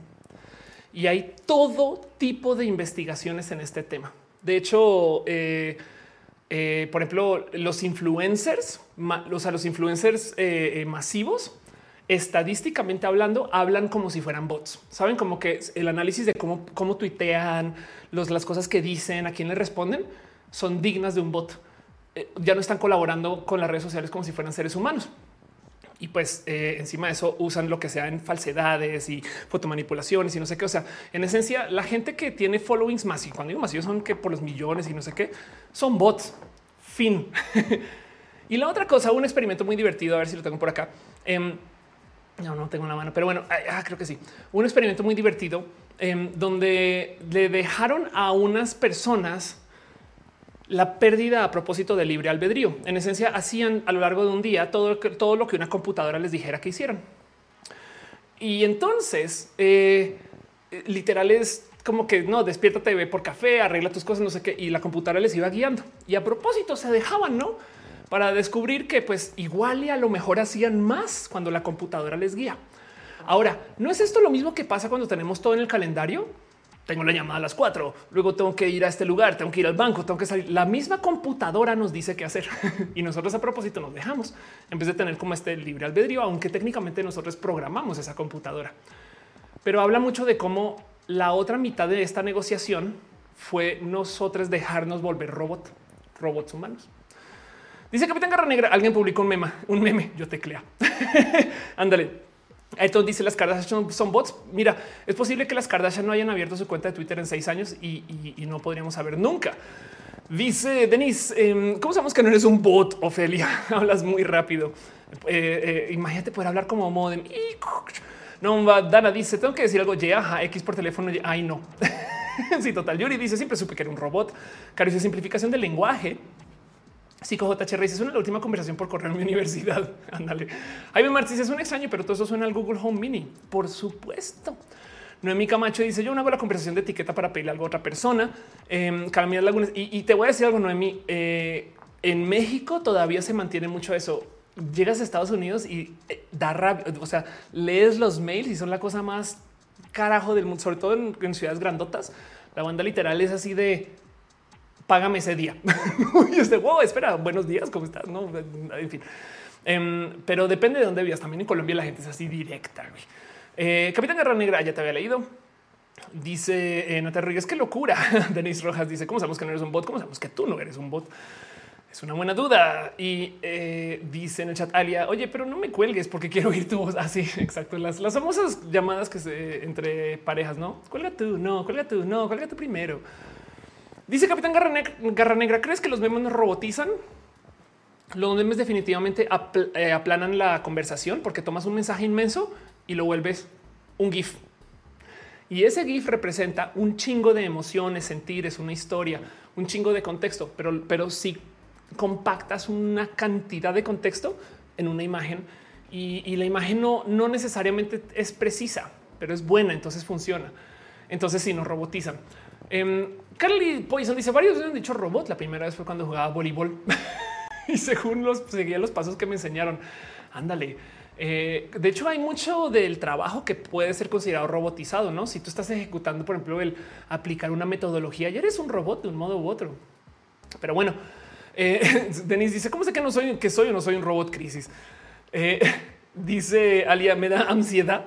Nacho Vargas, si los bots toman mejores decisiones que los humanos, es una pregunta filosófica y compleja de responder. La verdad es que probablemente no. Te voy a decir cuál es el problema de los robots y donde la ciencia ficción está requete re mal. La ciencia ficción jura que los robots van a respetar que los seres humanos son el centro de la humanidad. Y obviamente no es el caso.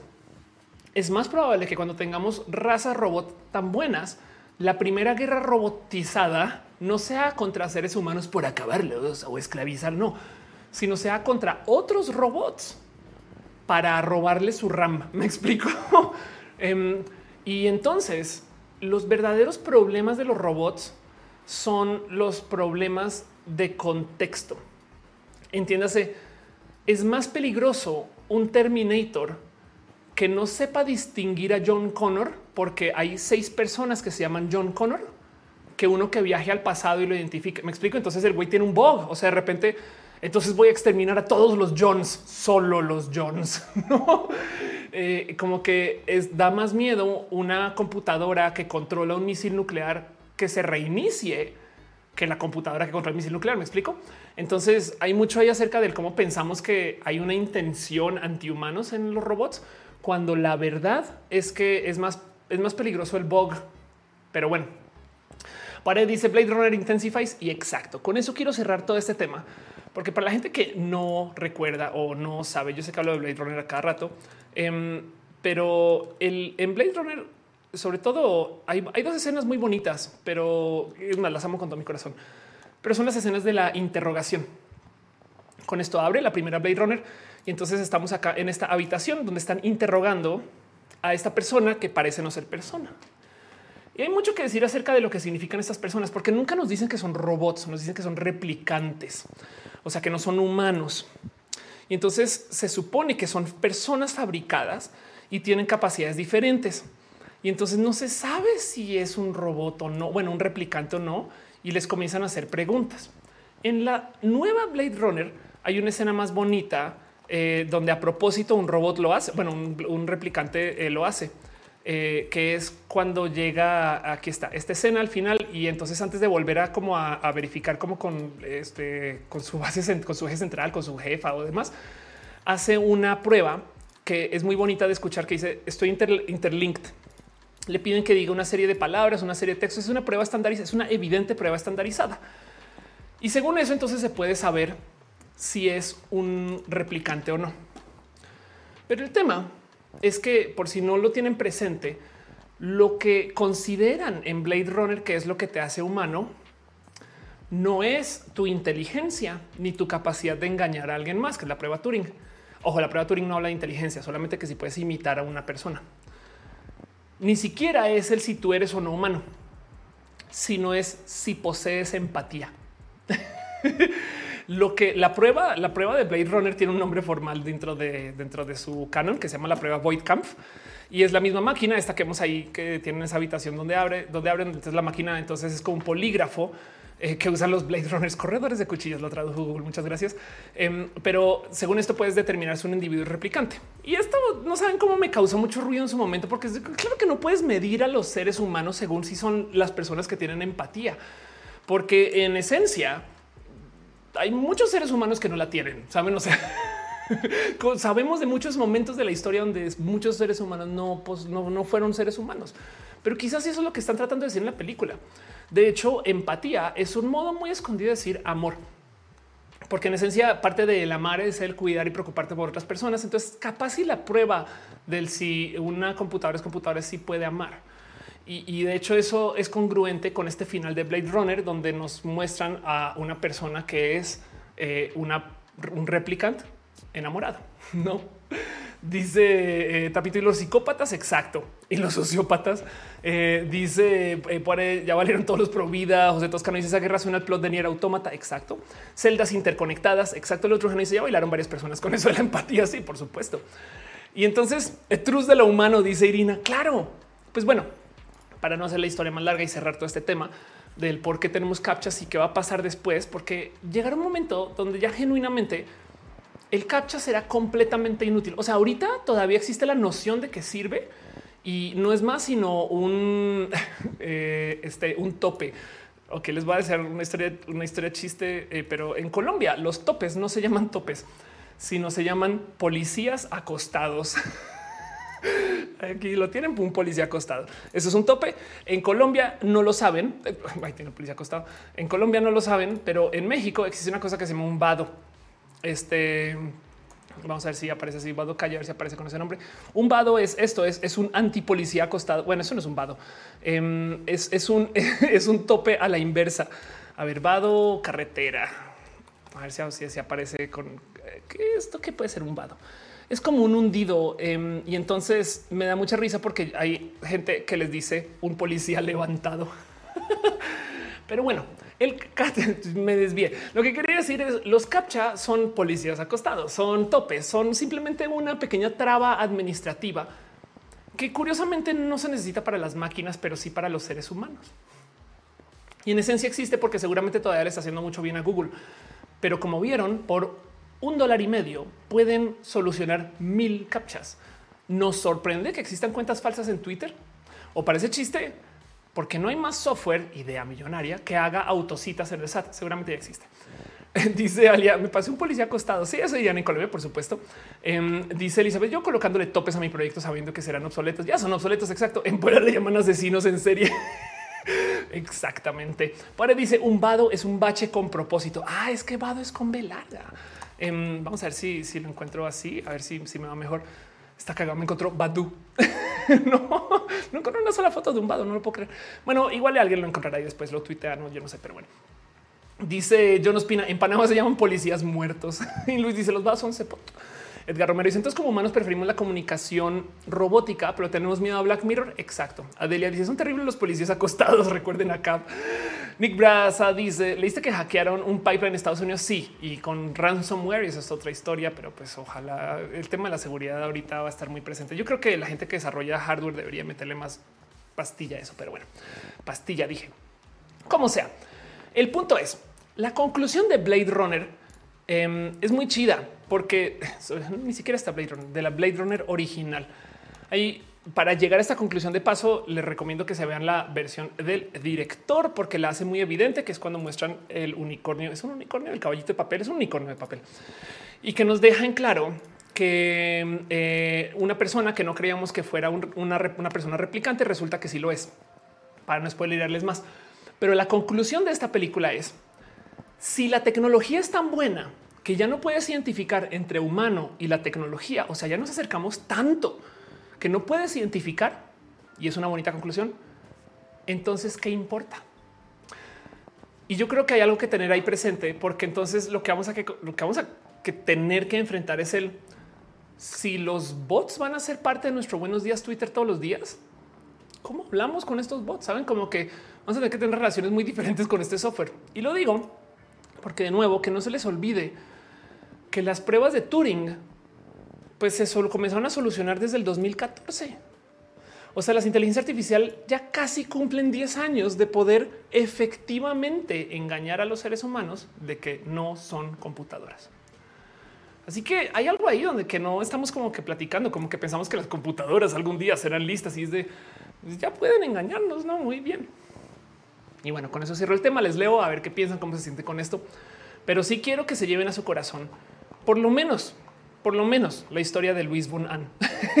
Conozcan a Luis, hace cosas bien cool, la entrevistas por aquí, por allá, es una personalista em, y, la verdad es que hay mucho que hablar acerca de, lo que ha hecho en la vida. Duolingo es una joya, recaptcha, pues la neta también dentro de todo y todo ayuda un chingo. Y pues todo esto fue un guatemalteco bien cool. Pero bueno, Leo Trujano hizo nos falta un captcha para enseñarles la empatía. Wow, sí, la neta, sí. Aldubar dice Alina, o sea, el metro se fue en el vado. Alia Yunis dice robots enamorados. No lo creo. Bueno, te voy a decir algo. eh, hay gente que está enamorada de su celular, que se le va a caer al piso y no, que, eh, que lo aprecian, que de verdad es como no, yo lo limpio mucho, de verdad. Es más, limpian más el celular que sus manitas, saben? Eh, y no más para que para que dimensionen. Pero bueno, Edo Ochoa dice: Hola, ven a Bogotá, quiero ir a Gusa. Ya le dice: Hay en Star Trek algo así como una prueba captcha. Em, la verdad es que en Star Trek es mucho más difícil. Hay toda una relación con un androide en Star Trek, la nueva generación, que se llama Data. Eh, y entonces todo el show se la pasa negociando el que es ser ser humano y que es no ser ser humano. Y es una historia muy bonita, pero sí. Dice Denise, dijo Star Trek Shot. Dice Leo Trujano, nos falta un captcha para enseñarles empatía. Ya te había leído, pero igual lo vuelvo a leer. Dice Oscar Urquía, ¿será que el científico sí sabía que Decar era un replicante? O, o, ni él sabía? Una buena pregunta. Y dice es como cuando en las pelis le dicen a alguien eres un fantasma y ese alguien los pellizca que le responde ¿podría un fantasma hacer esto? Exacto, sí. ¿Podría una computadora mentir? Bueno, Luisa de Monte está llegando al chat. Qué chido verte por acá, Luisa. Siempre en general, qué chido verte en general. Pero bueno, Carly Poison dice con la película a ah, en Her que la del dude que este exacto, que se enamora de una computadora. Sí, exacto. Yo, yo la neta sí creo que hay gente que se enamora de su tecnología. Es más, hay gente que se enamora de sus coches.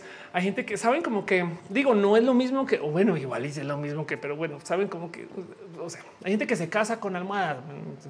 Robin Lux dice: una bonita relación con inteligencia artificial. Salud, respeto, aprecio su existencia. Yo creo que es hora de hablar bien de las inteligencias artificiales para que el día que nos juzguen podamos volver y decirles, ¿recuerdas ese día en roja que yo dije que amaba las inteligencias artificiales? Era, era en serio.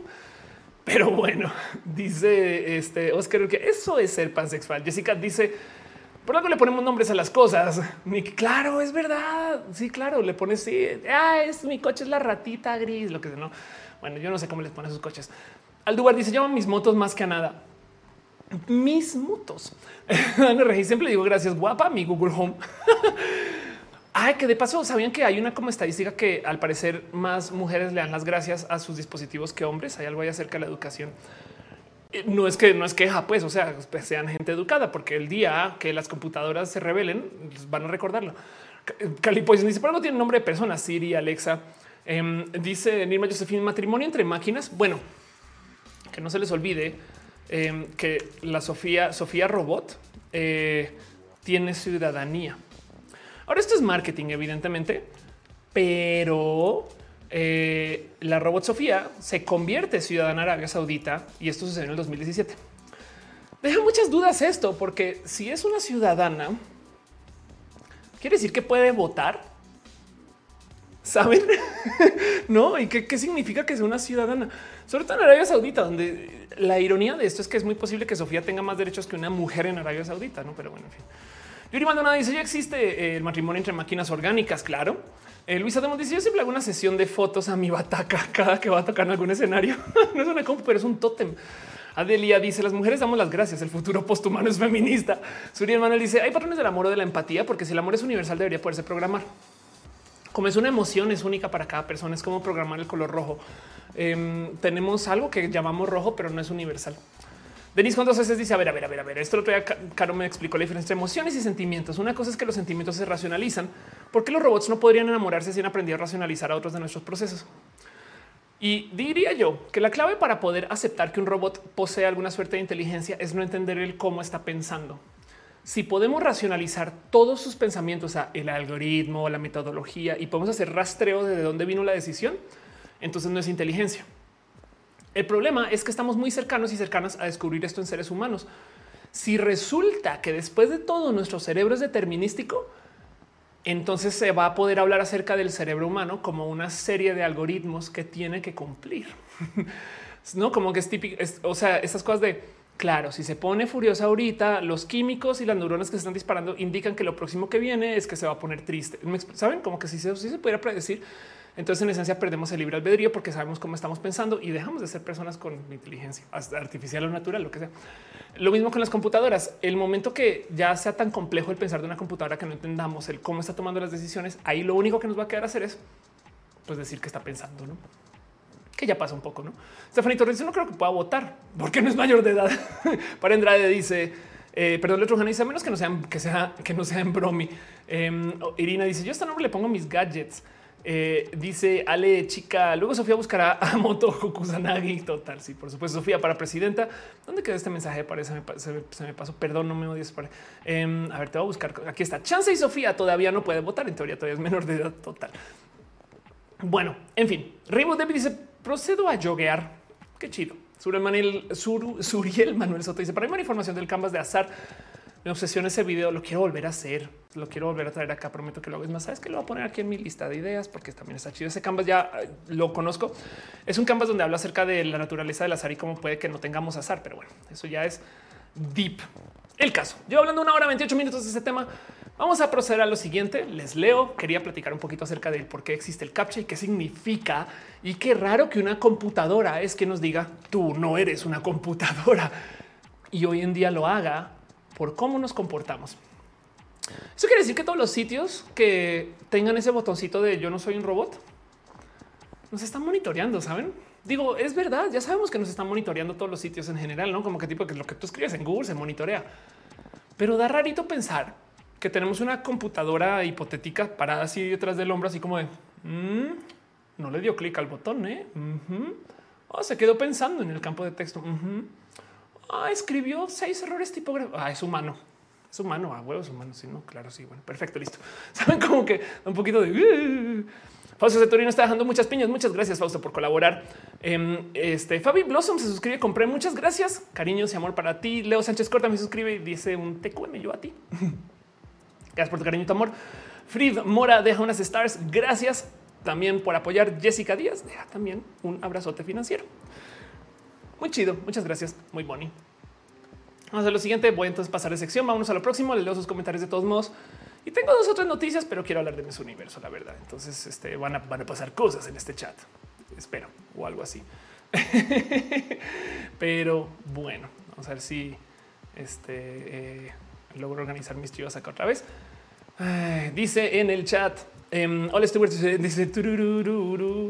Alejar dice mis universo. Ahora que dice, ¿crees que Facebook nos vigila a través de las cámaras y micrófonos de los, de los celulares? No, de hecho, no necesitan sus algoritmos de seguimiento de todo lo demás, lo que ingresamos, lo que buscamos, la gente que nos rodea y demás son tan buenos que no necesitan vigilarnos con las cámaras ni con eh, audio, porque eso consume mucho ancho de banda. O sea, solo con ver nuestros datos ya tienen para poder predecir nuestro futuro y así de bien. Pero eso es otro tema. Vamos con lo próximo.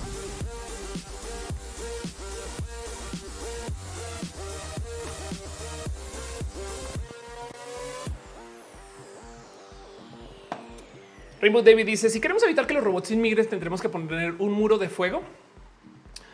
Tristemente, eh, los muros de fuego se controlan por medios automatizados.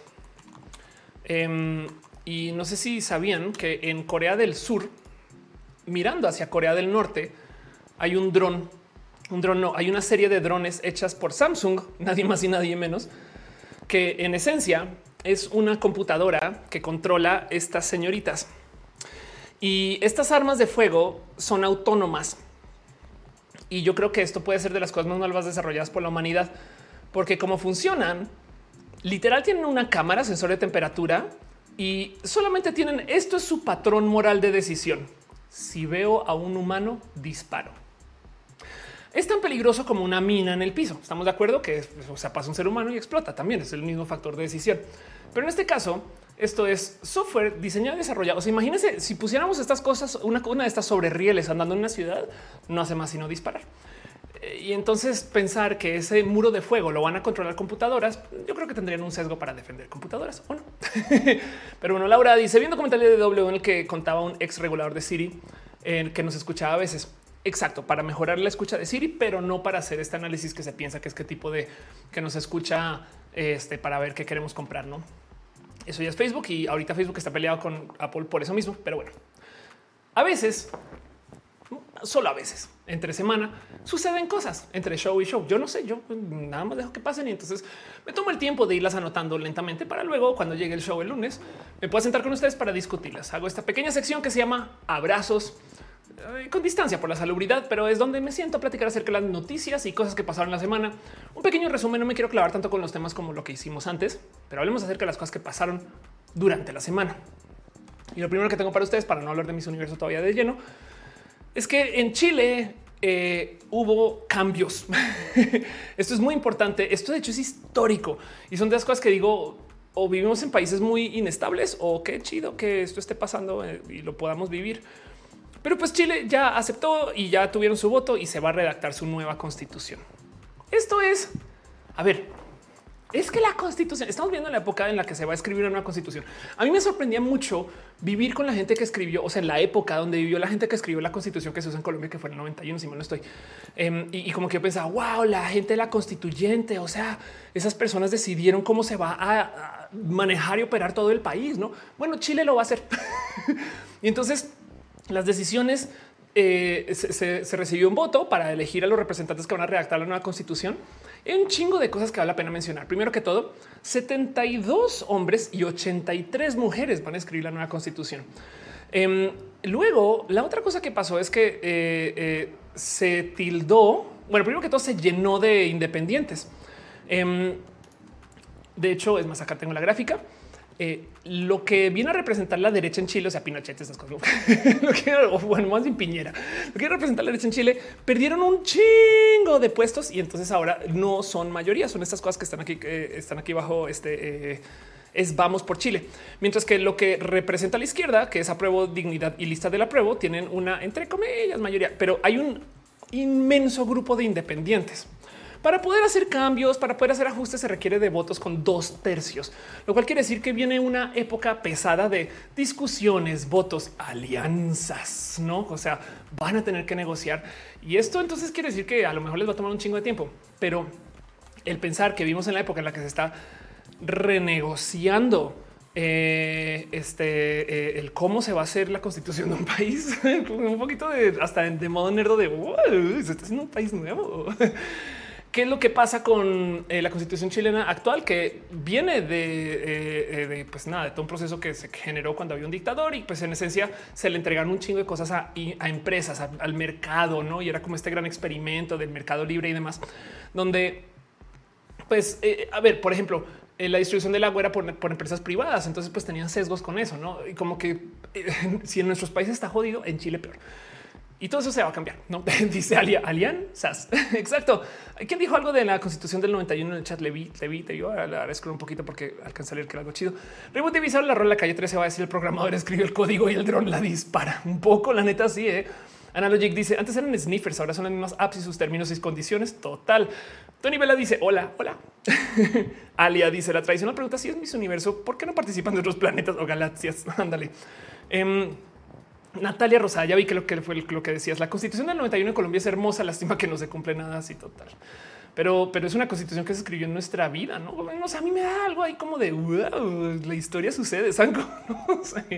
Digo, es que, o sea, yo no tengo recuerdo de ver el muro de Berlín, saben, pero pues viví en esa época. Entonces, como que me da un poco de eh, aquí hay algo que podemos platicar, pero bueno, en fin, Frid Mora deja unas estrellas. Muchas gracias. Eh, Ernesio chirió con los bits. Muchas gracias. De verdad, también Mr. Fix se suscribe con Prime. Gracias por tu amor y tu cariño. También Angélica Porras N. Olvera deja un abrazo financiero. Jessica Díaz, gracias por su amor este, y sus donativos y sus cositas chidas y su apoyo a este show. Pero bueno, em, dice eh, Rodrigo Pérez, va a mimir, ve a mimir. Alejar dice hace unos años estuve que estudiar la constitución de Colombia y fue como de dónde está este país?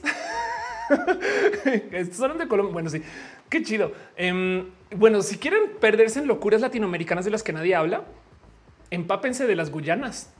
Tenemos un país que tiene gente, creo que es asiática, europea.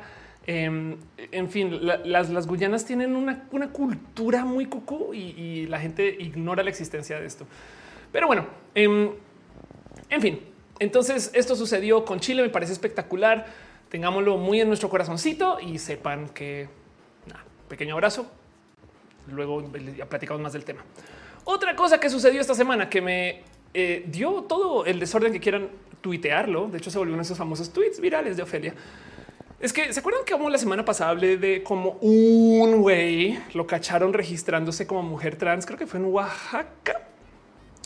Pues bueno, casual em, en homosensual topan esta nota que la, tuitearon con un, eh, eh, o sea, con un título bien incendiario y luego le bajaron un poco. Pero bueno, como sea, eh, aquí está. Candidatos simulan ser mujeres trans por cuota de género. ¿Cuántos candidatos? 18 candidatos del partido Fuerza por México a ayuntamientos, regidurías y sindicaturas en Tlaxcala se hicieron pasar por mujeres trans. Y de nuevo tenemos la discusión de no eran mujeres trans. Y es que esta discusión es muy compleja porque el principio de autodeterminación implica que tú puedes decir que eres. El problema es que estos güeyes se fueron a registrar, les rebotaron el registro porque ya estaban llenas sus espacios, plazas, no sé qué, pero vieron que todavía había espacios para las plazas de mujeres trans, se registraron como mujeres trans. Eso ya no es trans, es tranza y es evidente que lo están haciendo por abusar del sistema. Entonces, claramente no están haciendo esto porque sean mujeres trans, porque el problema es que cómo sabes, Ofelia. Bueno, yo tengo una teoría acerca de esto, la neta, y no me parece tan descabellado. Y es que parte del motivo por el cual se hace esto, por el cual el INE no se fija que está bien, o sea, lo hacen porque quieren apoyar, gracias, pero es porque no hay leyes nacionales de cambio de nombre y género en documentos. Entiéndase, si les pidieran que el INE dijera que son del género el que se identifican, saben? Entonces tendrían un 4 o una complicación, un 14, como le llamen, tendrían un problema donde no solo se estarían registrando como mujeres trans, sino también tendría que hacer su cambio en el banco para el pasaporte. Este saben como que, como que les añade una, em, una verificación administrativa, les añade tantito extra de peso. Entonces, Ophelia, no es injusto con las mujeres trans. No creo, porque, porque dentro de todo y, tú sí quieres cambiar tus documentos y el proceso no me explico como que digo, el peor de las cosas pueden hacer que el proceso sea gratis. Pero el punto es que eh, si tú quieres transicionar, pues digo, el problema es que no toda la gente va a querer cambiar sus documentos, pero también te piden requisitos de nacionalidad, no? Entonces hay algo ahí donde entiendo que cualquiera se puede registrar como persona trans y me da rabia que tengamos que tener esta discusión, porque evidentemente uno le da la razón a la gente odiante. Dos, lo único que puede resultar de esto es que les quiten derecho a las personas trans. Entonces, por cosas que hacen vatos cisgénero, las mujeres trans salimos pagando. Saben como que un poco de gente culera. Y para rematar, no va a avanzar esto. Esto en potencia demora las leyes que harían que esto no se haga. Entonces me da mucha rabia toda esta situación. Em, en Homosensual levantaron toda la historia completa de qué fue lo que pasó. Eh, los candidatos dijeron esto inscribirse como parte de la comunidad LGBT. Em, luego dijeron que su identidad de género es femenina y entonces comenzaron a usar este, no, todo este cuento. Fuerza por México, además, eh, hablan acerca de ser pro LGBT, pero en este caso a mí ya se me cayó, o sea, como que tuvo momento de esto es abuso, saben? Em, y me da mucha rabia todo esto. Entonces ahí les dejo que esto, pues esto es tema, no? Pero bueno, gente culera, dice Denise. Exacto, total. Dice en el chat eh, la química, la fecha, esas tranzas son las que le argumentas a los detractores. Y por supuesto, Analogic dice responsabilidad social es ser trans legal, comprende actualizar toda tu identidad legal. Exacto. Caro dice el problema con el cambio de nombre es que hay estados donde no resguardan el acta sin juicio. Exacto. No, por eso digo que la única solución a esto es que se haga nacional el tema del cambio de nombre. Me explico como que si quieren que esto no pase, entonces necesitamos las leyes trans. El problema es que este tipo de actividades son así de malvadas que van a fortalecer el argumento de la gente que está en contra de la ley trans. Así que la única salida posible de esto es que le quiten derechos a la gente trans y nos jodamos. En fin, Héctor dice no me, no me animo a cambiar de, trabajo. Tú te animas a transicionar de dónde sacas el valor. Pues a veces cuando toca, toca, pero el antibaile de los 18 dice Julián. Eh, todo lo que digo es tómate tu tiempo y un día te vas a desesperar y en ese día te cambiarás. No pasa nada. Julián Velázquez ya, ya te el antibaile. Luisa dice esos vatos habría que fusilar su Laura Esperanza dice nadie podrá llevar por encima de su corazón, nadie hacerle mal a su persona que piense que diga diferente. Artículo 10 de la Constitución colombiana en Guayú. Wow, nadie podrá llevar por encima de su corazón a nadie ni hacerle mal a su persona, aunque piense y diga diferente. Qué locura que la constitución colombiana exista en Guayú. Wow. Ana Iriori dice ya nuestra estranza. Eh, la diosa del pop dice desafortunadamente la gente no es crítica y en lugar de comprender la cosa por acto de corrupción nos llevarán entre las patas total. Gracias Alexander por tu abrazo financiero. Piñas para ti. Muchos cariños y mucho amor. Pero bueno, de paso, hoy hablando de estos temas, porque no tengo, en este orden, no, la verdad no, nos clavamos mucho, pero hoy es el AIDA Hot. ¿Qué es el AIDA Hot? Nada más y nada menos que el Día Internacional contra la Homofobia, Transfobia y Bifobia, que también he que hay gente que le dice el Ida Bihot, no? Pero el punto es que Como todos los días de se trata acerca de hablar de un tema más de lo que se habla normalmente. No quiere decir que mañana ya no estemos en contra de la homofobia, la transfobia, la bifobia. Simplemente quiere decir que hoy hablaremos de este tema. Y para que entiendan lo reciente que es esto, eh, esto, eh, a ver, por acá está historia. Esto, existe como desde el 2004, no? La campaña en el, el primer Día Internacional contra la Homofobia el 17 de mayo del 2005. Eh, organizado por la ILGA, la Sociedad Internacional de Lesbianas y Gays, la Comisión Internacional de Derechos Humanos de Gays y Lesbianas, en fin, Congreso Mundial, una cantidad de gente. Pero el punto es que em, eh, son de esos que son entre, entre de celebrar y platiquemos de. La verdad es que me escribe mucha gente de felicidades, feliz Aida y yo así de es el día contra la homofobia. Más bien hablemos acerca de por qué existe, por qué estas cosas pasan. Porque además hay lo que decir acerca de la transfobia y la homofobia. Es que yo no sé por qué pasa, no?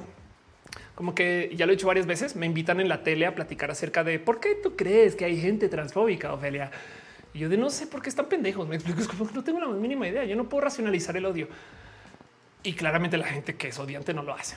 Jan Rosin dice saludos desde Caracas. Qué chido quiero ir a Caracas otra vez. Lea les dice el que alguien eh, quien rompe una ley no es motivo para que la ley no exista. Órales. Eh, y dice Denis, eh, bienvenide, bienvenide.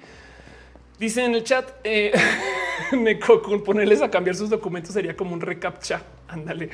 Y Fabián dice que coraje con lo que nos faltan candidatos diversos. Totalmente de acuerdo. Exacto.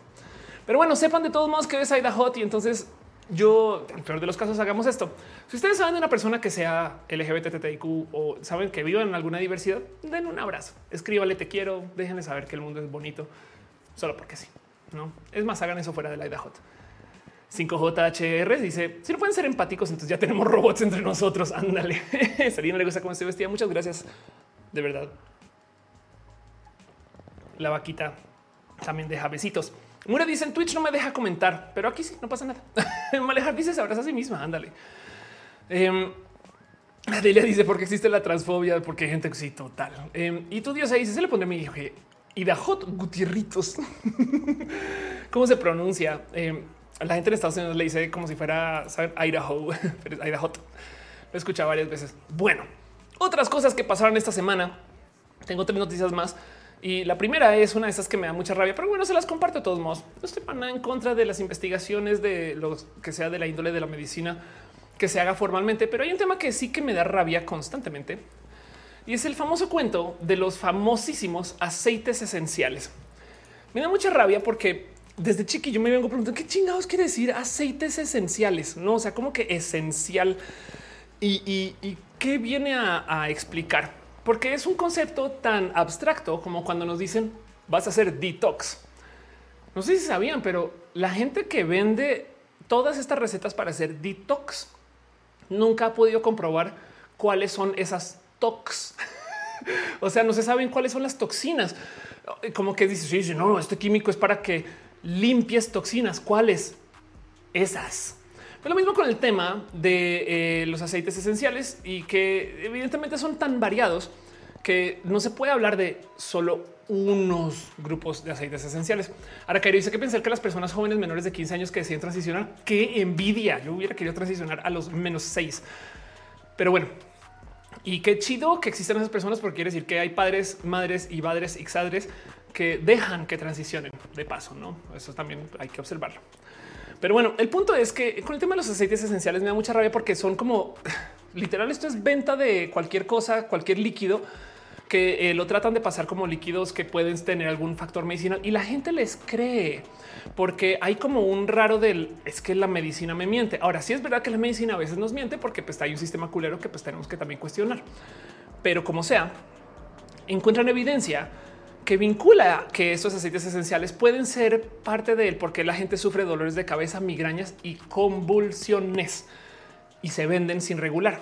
De hecho, parte del problema aquí es que, a ver, ¿saben cómo se le dice una medicina alternativa que funciona? Medicina. y entonces hay algo ahí desde, el cómo del, pero ¿por qué sigue siendo medicina alternativa si funciona? Me explico. Em, y, se, los digo porque si, si funcionara para, para hacer algo de lo cual se puede capitalizar, las bestias capitalistas se lo van a adueñar. O sea, ya se está haciendo cannabis sintético, saben?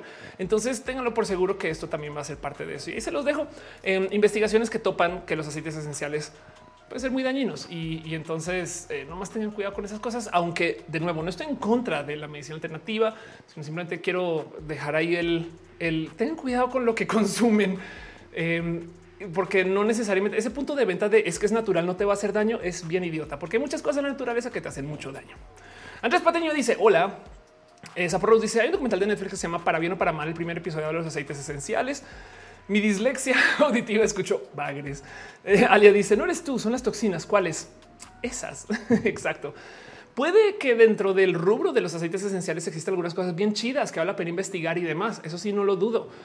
Eh, no más que eh, ojalá se investigara, saben, con un poquito más como de no sé qué, que sea un poquito más riguroso, quizás lo que estoy buscando. En fin. Profe, dice: ¿Tienes algún consejo para cómo responder a padres transfóbicos? A veces dicen comentarios muy despectivos y alto coraje que me da. No, honestamente no, pero evítalo. Si es tóxico para ti, no te acerques mucho ya deja. Sabes, como que eventualmente eh, el que el que tú te alejes es más, hasta les puedes decir ese tipo de cosas en que me aleje y en algún momento se van a dar cuenta que es o sus actitudes o tú y, pues es una prueba difícil, ¿eh? pero bueno, lo siento mucho. En fin, Capitán Garrona dice conocí una persona que su trabajo es comerciar esa clase de aceites. Qué bueno que cuando me ofreció no quise tomarlo.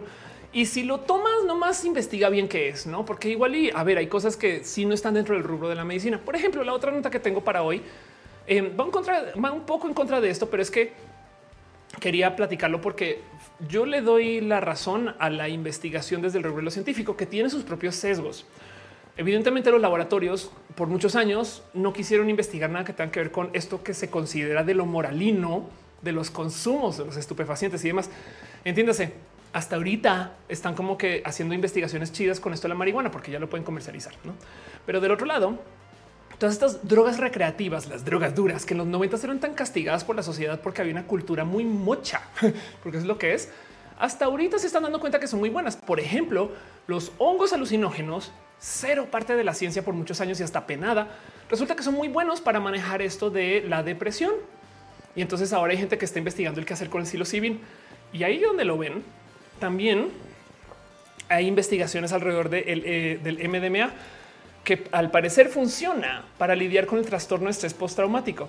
Un estudio de fase 3 aleatorio, doblemente seguido y controlado por placebo, topa em, que eh, funciona espectacularmente bien para eliminar, no para reducir, para eliminar el trastorno del estrés postraumático. Y esto lo dejo aquí porque, de nuevo, claro, el problema es en qué momento, Ophelia, ¿cómo sabes tú que los aceites esenciales no son esto en 10 años?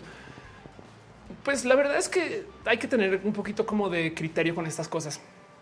Lo que sí me choca del tema de los aceites esenciales es que te digan porque es natural es bueno y eso no es verdad. Pero bueno, ahí se los dejo de paso. Dos abrazos en uno. Eh, este y solamente sepan que hay millones de cosas por investigar. Y me dice Natalia, una psicóloga quería curar mi depresión con aceites esenciales. Ándale, Angélica dice: trabajo con extractos compuestos de eh, metabolitos secundarios de plantas medicinales sobre Helicobacter pylori, o sea, la bacteria cancerígena. Qué chido, qué cool. Eso, exacto. Es que favorezcan el tema de la investigación. Miren, ¿por qué la investigación científica se le da tan como, por qué tenemos en un pedestal?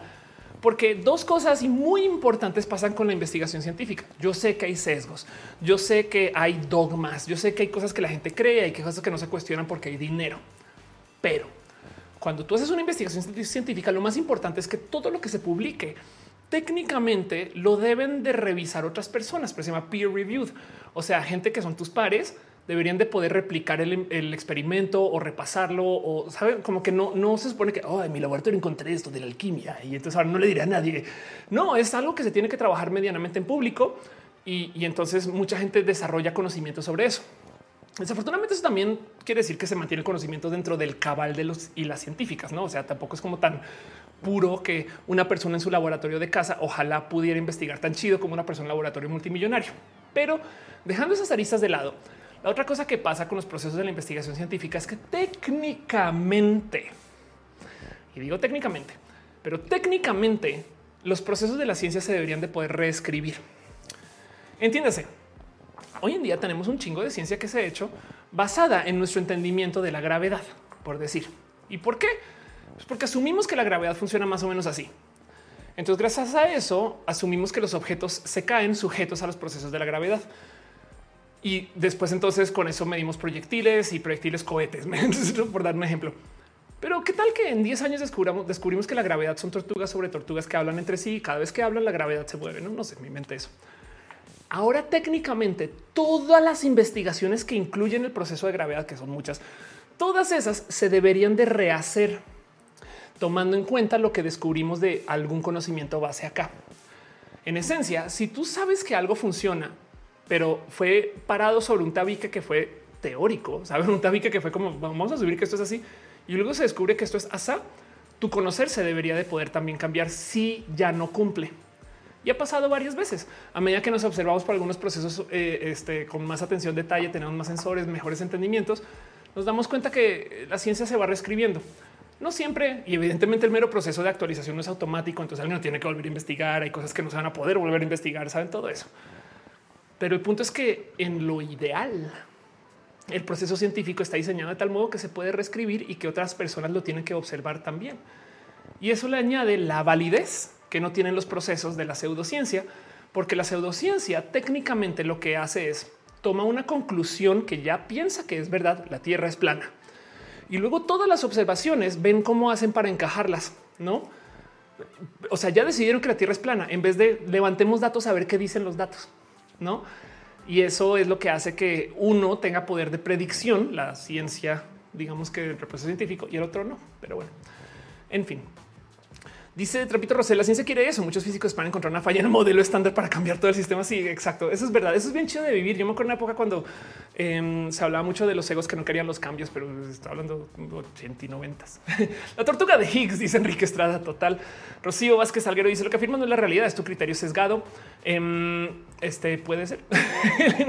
dice alguien sabe algún vendedor confiable de hongos. Confiable no, em, pero seguro consigues de tope con gente que ya los crece, pero bueno, en fin. Y le dice si lo natural es bueno, entonces ya tenemos permiso de fumar weed todo el día, todo el año. Bueno, pues es que más bien la weed, pero la weed que tú fumas es cero natural desde el momento que tú le pones una lámpara. 5JHR dice, bueno, es difícil de reconocer público en general las investigaciones, pues son muy técnicos. Eso es verdad. Ahí también hay un tema, tienes toda la razón.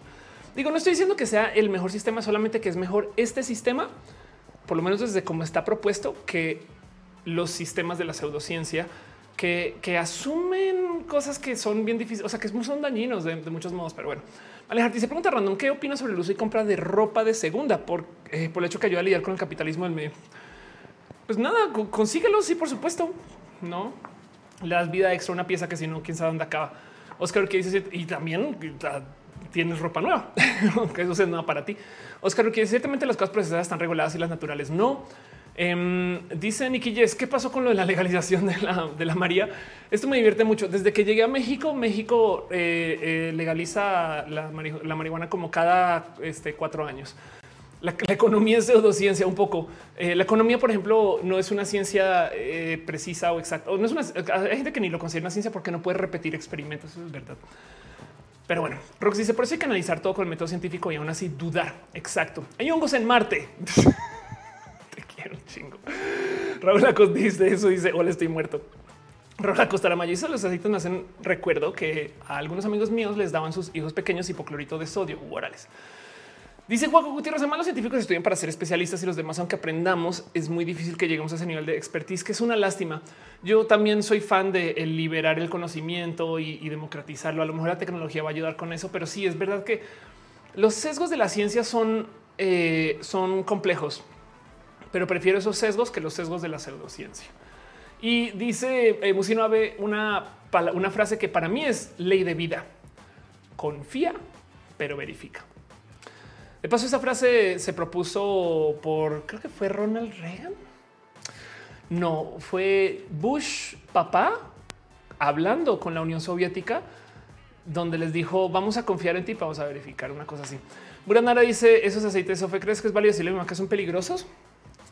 El problema es que los que está comprando tu mano necesariamente son los que se está hablando acá, pero el punto es verifica qué está consumiendo, googlea todo eso, sabes como que y, a ver qué topas. Igual y igual y miren, no descartemos que también hay efecto placebo, hay esto de la salud mental, no hay otras cosas. Eh, puede que no estén curando a nadie por el aceite en sí, sino porque tú sientes que te estás apapachando. No, eso vaya, en fin, pero, pero, pero eh, googlea verifica todo, todo, no igual y a lo mejor no es tan milagroso como los venden. En fin, Dice Rebo David, yo conocí esa frase por Odín Dupeirón. Ándale, qué chido que es Odín, hasta donde le conozco. Pero bueno, última cosa que tengo para ustedes en esta sección de abrazos, eh, pequeñas menciones de cosas que pasaron la semana. Y ahora sí hablemos de lo que hay que hablar. México ganó Miss Universo y esto es todo un tema. Porque primero que todo, el mundo explotó eh, debido a que, que, México tenga una nueva corona en Miss Universo. Por si esto una noticia, Andrea Mesa además le dio un poquito como que las vueltas al mundo viral porque resulta que ella, aparte de ser modelo, em, también es ingeniera de software. Lo cual entonces se puso muy culero porque de repente había mucha gente en Twitter hablar acerca de hoy, hoy lo encontré en GitHub. Ya, ya vi, ya vi que publica, a ver cómo programa. Quedó un poco de ya pueden por favor dejar que una mujer haga dos cosas. Saben como que, pero bueno, eh, no sé. Me imagino que si un si resulta que un piloto de Fórmula 1 también es ingeniero en software, entonces van a ir a buscar qué programa es posible. ¿no? Pero el punto eh, es que esto modelo 26 años de edad y su historia este domingo 16 de mayo. Entonces hay mucho que hablar acerca de mis universo. ¿Por qué? Siento yo que mis universo está muy roto desde hace mucho tiempo. Saben que no tienen audiencia. Y entonces no me sorprende lo más mínimo que hace ya dos años, tres años, de repente, o cuatro años, bueno, dejaron que una mujer trans concursara para sacarla en chinga. Aprecio la inclusión, pero no dudo que también hay un poco de tú deja, deja que están hablando de mis universos, deja, deja, deja. Curiosamente, la persona que permitió que mujeres trans concursen en mis universo fue Donald Trump. En su momento, evidentemente, esto fue antes de pasar por su presidencia y, quién sabe si hoy en día lo hubiera hecho. Pero hay algo ahí donde la gente se pone muy idiota con el tema de mis universo en general, porque es una discusión compleja. Vi a muchas personas tomar esta como posición muy moral eh, de, es que güey, mis universo está muy roto, que estoy un poquito de acuerdo. La verdad es que como está diseñado mis universo, es un concurso de belleza del otro lado, estas mujeres están decidiendo concursar. Entonces hay algo ahí donde eh, eh, hay una conversación hay que tener que no la quiero tener ahorita acerca de si se debería o no se debería tener. Lo que sí me da de rarito de todo este tema es que mis universo, desde el punto de vista de ser una mujer trans, como es una de estas cosas donde no nos dejan ir, entonces para mí mis universo es goals, ¿saben? Como que claro que hay que eliminarlo y no sé qué, y que lo eliminen con toda la transfobia, pero mientras no sigue siendo una cosa que las mujeres que no son trans pueden hacer sin que se les cuestione. Y eso porque pues hay estándares horribles. Em, y las mujeres que eh, sí son trans, entonces eh, nos envían a nuestros otros concursos que eh, digo, celebro mucho y les estaba diciendo antes de arrancar el show que, por ejemplo, está Val Fluchaire, quien es Miss, este, Miss Universo Trans, es Miss, o sea, en esencia es Miss International Queen y, ganó la corona en el 2020 y nada, Vale es una reina, o sea, de millones de modos, es una persona espectacular eh, y es bien pinche cool. Y nos representó y pues bueno, claramente digo, honestamente tampoco es como que está esperando, ya ven que no le pelan a la gente trans, pero es como esos cuentos de, eh, pues si ven que, que, tengan sus propias competencias y les vale gorro, güey. Del otro lado también me que podemos decir, bueno, pues ahí tienen que México tiene a mis universo y mis universo trans, ¿saben? no sé, em, pero como sea, eh, me da un poquito como de raro pensar que, o sea, yo creo que no, no, nunca he platicado con Valentina ese tema, pero yo creo que ella quisiera ir a Miss Universo, me explico, o hubiera querido ir. Bueno, fue a Miss, a, a, Miss International Queen y ganó. Pero saben como que un poquito de raro todo esto. Entonces luego me cayó el 20 y eso es lo que está platicando antes del show, que eh, al ser un show que discrimina, o sea, que a una cantidad de mujeres, entonces apoyarlo en esencia es apoyar esa discriminación. Saben como que porque no solo son personas trans o bueno, mujeres trans, sino que también son mujeres, por ejemplo, que tienen un bebé o mujeres, hay, mucha gordofobia, una cantidad de bellezas que nos están incluyendo. Algo pasó con mis, eh, creo que es em, eh, Miss America Pageant. Vamos a, vamos a verificar eso. Em, este que en algún momento cambiaron de dueñas. Sí, aquí está. Sí, fue Miss America. Y entonces el tema es que quien se adueñó de todo el concurso de Miss América fueron personas que fueron concursantes en Miss América, puras mujeres. Entonces eh, ahora no es un show de belleza, es un show de talento. Y entonces eh, hacen unas cosas donde eh, la verdad es que si dejan ahí el no, pues, o sea, no, me acuerdo en que estaba tuiteando que en qué momento esto no es un show de drag bien pinche cool, güey, ¿no? pero, pero lo que hacen son shows muy completos de una cantidad de cosas que pues, se tratan acerca del demostrar tu talento, tu conocimiento, demás tantas cosas que van más allá de la belleza. Esto le doy la bienvenida, em, aunque sí quiero también dejar en dicho que siento que el entrar a una belleza hegemónica también es un talento. Me explico como que eso no lo quiero también ignorar del total, porque si cualquiera puede ser, podría ser bonito. Entonces no todas las serían, pero es bien divertido de observar que esto también puede ser una solución, convertir estos shows en shows de talento. Y a lo mejor eso nos hace hablar acerca de mucho más que solamente la belleza hegemónica. Puede ser. Pero el caso es que ya sucedió. Em, me siente, me, da rarito en el corazón porque es una conversación que, saben, es como de un, no sé si quiero apoyar, pero pues del otro lado es un chale. Si una mujer trans mexicana pudiera llegar a mis universo, lo celebraría con, o sea, así con toda la voz que pueda, no? Y es raro. No sé cómo desenredar eso y se los comparte todos modos para que sepan que esto pasó. Pero bueno, Aaron Mata dice un drag race dos o tres. Ándale, total. Murat dice jamás he estado una mujer, jamás he estado una mujer parecida a mí. Anda. Y hay otra cosa que mucha gente tiene muy presente ahí acerca de mis universo y es que piensan que estas chicas son la palabra y es natural, no? Y entonces parte de las cosas que pasaban cuando se hablaba acerca de Miss España, que era una mujer trans, era que decían no, pues ahora pues todas, o sea, es que esa está toda operada a diferencia de las todas las concursantes en Miss Universo tienen cirugías, no? Pero bueno, Alondra dice como Vico Volkova, que es guapísima. Anda. Este Murad dice este año desfilan con un vestido en la bandera LGBTQ. ¿Crees que eso es válido? Tengo muchísimos conflictos al respecto. Pues es apoyo y es visibilidad. Entonces, claro que es válido. O sea, ¿por qué no? ¿Por qué no? No. Qué bueno. Ahora que ojalá em, hubiera sido una persona. Ahora yo no sé si la persona que usó la bandera es una persona abiertamente LGBT, capaz es bisexual. No sé. Pero bueno, yo le doy la bienvenida a todas las representaciones. Yo siempre he dicho que es mejor tener malas representaciones que no tenerlas del total. Igual y después ojalá sean más chidas, pero bueno. Dice en el chat Alia, eh, cuando participó Canadá en Miss Universo en el 2016, subió de peso y de gorda no la bajan. Ándale, sí, total. Ana Inori dice, me imagino que nunca ha habido una chica en silla de ruedas, por ejemplo, en concurso en Miss Universo. Ándale. sí, total, no hay concursantes transhumanistas. Eh, dice Moon Miss Universe, Miss Barbie Universe. Alexis dice, pero ser bisex también es LGBT. Claro que pues está en la BLGB este no es claro. Por eso digo que igual era mujer bisexual o puede ser lesbiana, igual y no lo sabemos, no? Pero bueno, ¿cómo sería un Miss Universo de hombres? ¿Qué se vería ahí? Es una buena pregunta. Qué chido. Ahora debe de haber un Mister, bueno, Mister Olimpia, no? En fin, Enrique Scar dice en la naturaleza fallida de todas las premiaciones. Lo que pasa, o sea, que te ponen en un sistema de competencias. Lo que pasa es que la cultura que promueve el Miss Universo de belleza eh, está un poquito rota porque promueve una belleza hegemónica que queremos, no que no queremos que esté tan presente. Me explico. O sea, eh, pero bueno, el punto es que hay muchas propuestas más y, es una lástima que se le dé como que tanto peso a esto, no? Pero pues bueno, igual todos celebremos que hay una mujer mexicana y tristemente Miss Universo de México viene de una formación transfóbica y homofóbica. Lupita Jones es una persona abiertamente transfóbica me da mucha rabia porque Lupita Jones me pidió favores hace unos ayeres, me pidió que se le entrevistaba para mi canal. Yo la grabé y por ahí quedó su entrevista.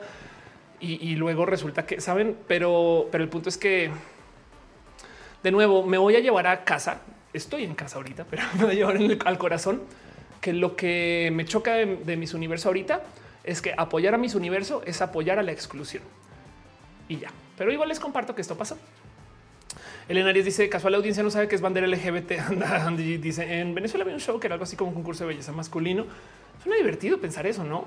Em, sería chido un concurso de bellezas queer. Seguro existe. bueno, es que no saben que no de bellezas. Me prefiero apoyar un concurso como de talentos. No sé. Pero bueno, Suriel dice lo que no entiendo es realmente queremos concursos inclusivos o solo queremos el foco mainstream, porque de crearse un concurso de belleza sin estándares hegemónicos lo veríamos. La verdad es que no ve que Miss International Queen la gente no sabe que existe hablando de mujeres trans, aunque Miss International Queen este eh, creo que claramente es un concurso de bellezas hegemónicas, no? Ahora que lo dices. Bueno, es un tema complejo, ¿ven? ¿no? Pilar Cano dice Lupita Jones sus captions de Instagram. Artis Rod dice quiero que los extraterrestres vengan para eh, reclamar que ser inclusive en mi universo para que sea trans, sea lo de menos total. Daniel Hook dice un concurso de belleza no binaria. Ah, sería chido de ver. Las Finge dicen Lupita Jones se postuló para la gobernatura mi estado en Baja California. Sí, es horrible. Lupita Jones. Em, este Emanuel dice Schwarzenegger no fue Mr. Universo. Creo que sí, pero era Mr. Universo. Baruch Madera dice el problema es que Lupita Jones es súper misógina.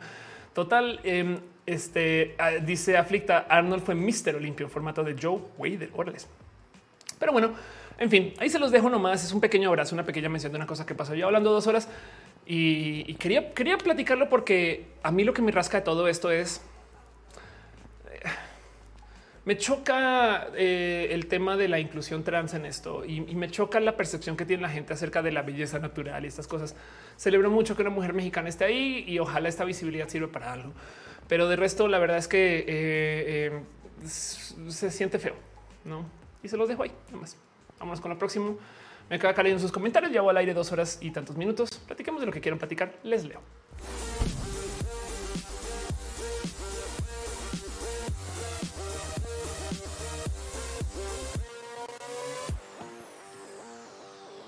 Hola, estoy muerto. Dice este mensaje está 13 minutos en el futuro y 42 segundos en el pasado.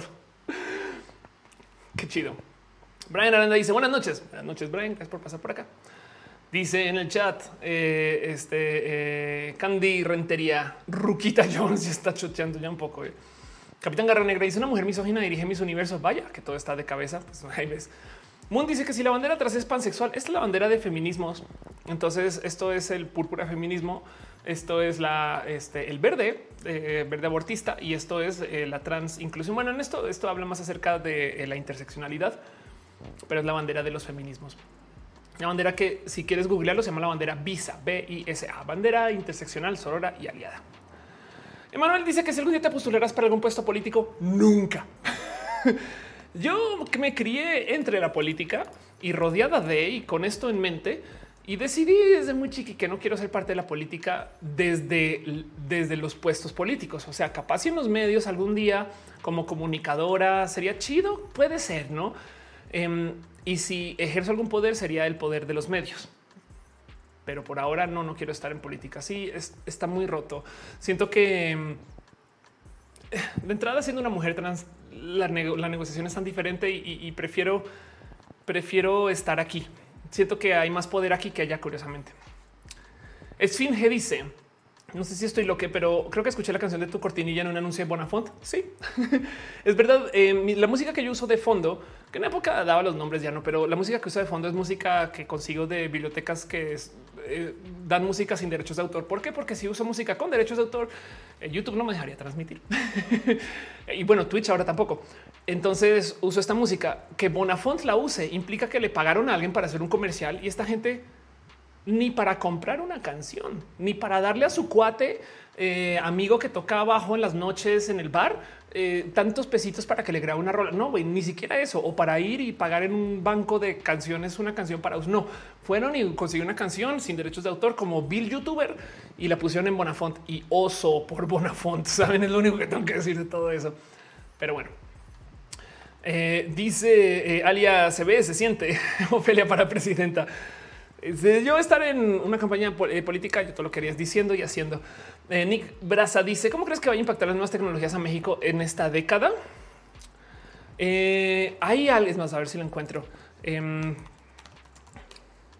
nos vamos a buscarlo en Twitter. Hay algo que definitivamente le va a dar en la madre a México y es que México nos está preparando para los coches eléctricos. Vamos a ver si lo encuentro rápido, pero el cuándo van a salir, pues bueno, ya salieron. Aquí está. Ok, es un tweet que puse hace unos ayeres, pero es una lista de eh, todos los compromisos que hicieron los países para no tener coches de gasolina. O sea, hasta ahora y las marcas también. Entonces veamos esto em, del 2020 al 2025. Em, ya para el 2025, Honda, Tesla, bueno, Tesla ya obviamente, Honda, Nissan, Volkswagen, PSA y Tata ya dicen no vamos a tener coches de gasolina, eh, bike, que esto no sé quiénes son, chinos o intos seguramente para el 2030, eh, Chang'an, Volvo, Ford y Mercedes para el 2035, General Motors eh, para el 2040 y PSA también, Subaru, Toyota para el 2045 y BMW para el 2050. Suena mucho tiempo, pero si lo piensan, son dos décadas, tres en que todos, todos los coches dejarán de ser de gasolina o mayoritariamente, pues. Y los países que se comprometieron a esto, pues aquí está la lista, ¿no? Entonces, eh, eh, digo, por ejemplo, California en 2035 ya. 2035 es ahorita si lo piensan, ¿no? Em, eh, entonces, nada, el mundo va a pasar por una pequeña revolución de coches eléctricos, lo cual entonces va a cambiar muchas cosas. De hecho, ya le está cambiando el motivo por el cual tenemos tan pocos chips disponibles a la venta o, hay escasez. Es porque los coches ahora todos traen microchips. Pero parte de lo que está pasando es que esto está cambiando el paradigma de cómo se consume la energía y demás. Y entonces hay un chingo de países que están invirtiendo un chingo en tener sistemas eléctricos de distribución eléctrica y México no. Entonces a México le va a dar en la madre, si es que no ya, el no tener buena distribución eléctrica. Pero bueno, em, eso, eso yo lo veo suceder. Cristian eh, García dice, ¿qué va a pasar con Ethereum? No sé, la verdad, eh, eh, ya que Elon rechazó las criptos por la huella de carbono, las criptos van a seguir existiendo. Elon ahorita em, simplemente está moviendo el mercado. La neta está manipulando el mercado porque puede, no? Entonces anuncia, vende, compra, dice otra cosa y ya adiós. Y como no hay regulación, puede, no? Dice Alia, of evidente. Digo, esto puede nada, después se puede cumplir, pero se los dejo. Capitán Garra me recuerda un comercial de un audio de Steven Universe de TikTok. Ándale. Music Blog dice, insisto que Off es el oráculo. Yo solamente digo lo que pienso que va a suceder. Si no se cumple, pues entonces tenemos más que analizar, ¿no? Ninja dice, ¿cuáles son las nuevas tecnologías? Em, definitivamente viene algo con la automatización por inteligencia artificiales. Entonces vamos a tener muchos procesos que van a suceder porque vamos a tener inteligencia artificiales que nos van a dar nuevos métodos de eh, hacer, por ejemplo, inteligencia de mercado, cosas así. Hay otra cosa que donde México se está quedando atrás, aunque en la pandemia le aceleró, pero México a comparación de Latinoamérica está súper quedado en la digitalización del gobierno. Y esto es una cosa que viene creciendo en Latinoamérica desde hace mucho tiempo, donde la idea es que, o sea, pues, ¿para qué tenemos que ir al SAT? Saben em, si todo eso se puede hacer en línea. Y entonces, si tenemos un gobierno que funciona de modos muy digitales, eh, eh, este, pues desde el punto de vista del gobierno, cobras lo mismo y no pagas la oficina. Saben? Entonces, eh, esto hasta se incentiviza, no como que esto debería estar sucediendo más rápido. Pero bueno, em, entonces otra cosa que va a suceder es que México en algún momento va a tener que alcanzar con eso. México tiene un tema con la adopción de tecnologías. A ver, México no es quedado, México es grande y cuando es así de grande, los procesos son más lentos, son de atrancazos. Les doy un ejemplo y, lo viví. Cuando llegué a vivir a México, México no tenía fibra óptica y en Australia ya existía, en Estados Unidos ya existía, en Colombia ya existía fibra óptica y en México era muy difícil de conseguir por porque el ADSL seguía vendiendo. Es un poquito lo mismo que pasó con el salto de Hi-Fi o, MySpace a Facebook. Estoy hablando del 2008 2009. México fue de los países que se demoró en saltar por pues porque México tiene un mercado grande que funciona así esté funcionando a medias. Entiéndase, como es tan grande México, entonces si las cosas están funcionando dos, dos todavía funcionan bien porque hay mucha gente. Es como este cuento que si tienes un restaurante mediocre, no va a quebrar porque como sea que le veas, va a pasar gente enfrente porque hay mucha gente. Entonces, para que los cambios sucedan, tiene que pasar algo muy drástico o ya es inevitable. y entonces cuando suceden, pues México es grande y amerita invertir. Así que, por ejemplo, México, me acuerdo que pasó de no tener instalaciones de fibra óptica a tener como seis proveedores mágicamente y cableado por toda la ciudad. Y me acuerdo que había zonas donde están pasando de a cuatro hilos por calle, saben, una cosa así como masiva. Pero ya cuando ya todo el mundo estaba subiendo en esto. Em, y entonces habla un poco de lo que pasa con las adopciones de las tecnologías en México. Y eso que está hablando de la Ciudad de México, porque todavía te alejas de la ciudad 10 kilómetros y no cambia todo. Pero el punto es que em, México no es que sea sonso, es que es grande, entonces se mueve los trancazos. Y esto entonces quiere decir que, por ejemplo, muchas tecnologías las vamos a ver crecer en Chile, en Perú, en Ecuador, en Colombia y de repente México ¡pum! da vuelta a la piedra y ahora es una bestia inmensa que adoptó todo eso. Así que si quieren saber para dónde va el futuro mexicano, asómense por los microprocesos que están pasando en Latinoamérica. Piensen ustedes que Rappi es un invento colombiano, ¿saben? Pero bueno, em, Dice eh, Enrique Estrada 5G, por ejemplo, ándale total 5H dice pensando que tenemos la influencia gringa, la influencia gringa y el Temec, por supuesto. Daniel Hope dice son soy grande. Why not both? Puede ser. Suriel dice estoy dando un proyecto de blockchain para los procesos financieros internos de gobierno con posibilidad de tener acceso a ellos desde los ciudadanos, solo que no sé si estamos listos. Estamos listos. Te lo digo desde ya. Sabes? Em, te lo super prometo. Eh, de hecho, cada que te haga esa pregunta que si estamos listos es Tú tienes que hacer que la gente se aliste. Nunca vamos a estar listos si te quedas esperando. Eh, y lo digo porque, por ejemplo, en Argentina hay estos websites que rastrean los votos de los políticos y dónde han estado y en qué partidos han estado y qué posiciones toman para que cuando tú vayas a votar sepas por dónde va. Y hace nada me enteré que esto eh, en Argentina lo conozco desde hace mucho tiempo. Eh, esto me enteré que en México comenzó con estas elecciones, ¿no? va a suceder. Eh, Itza, eh, digo, por dar ejemplo de una tecnología que tú creías que México no está lista, estamos listos.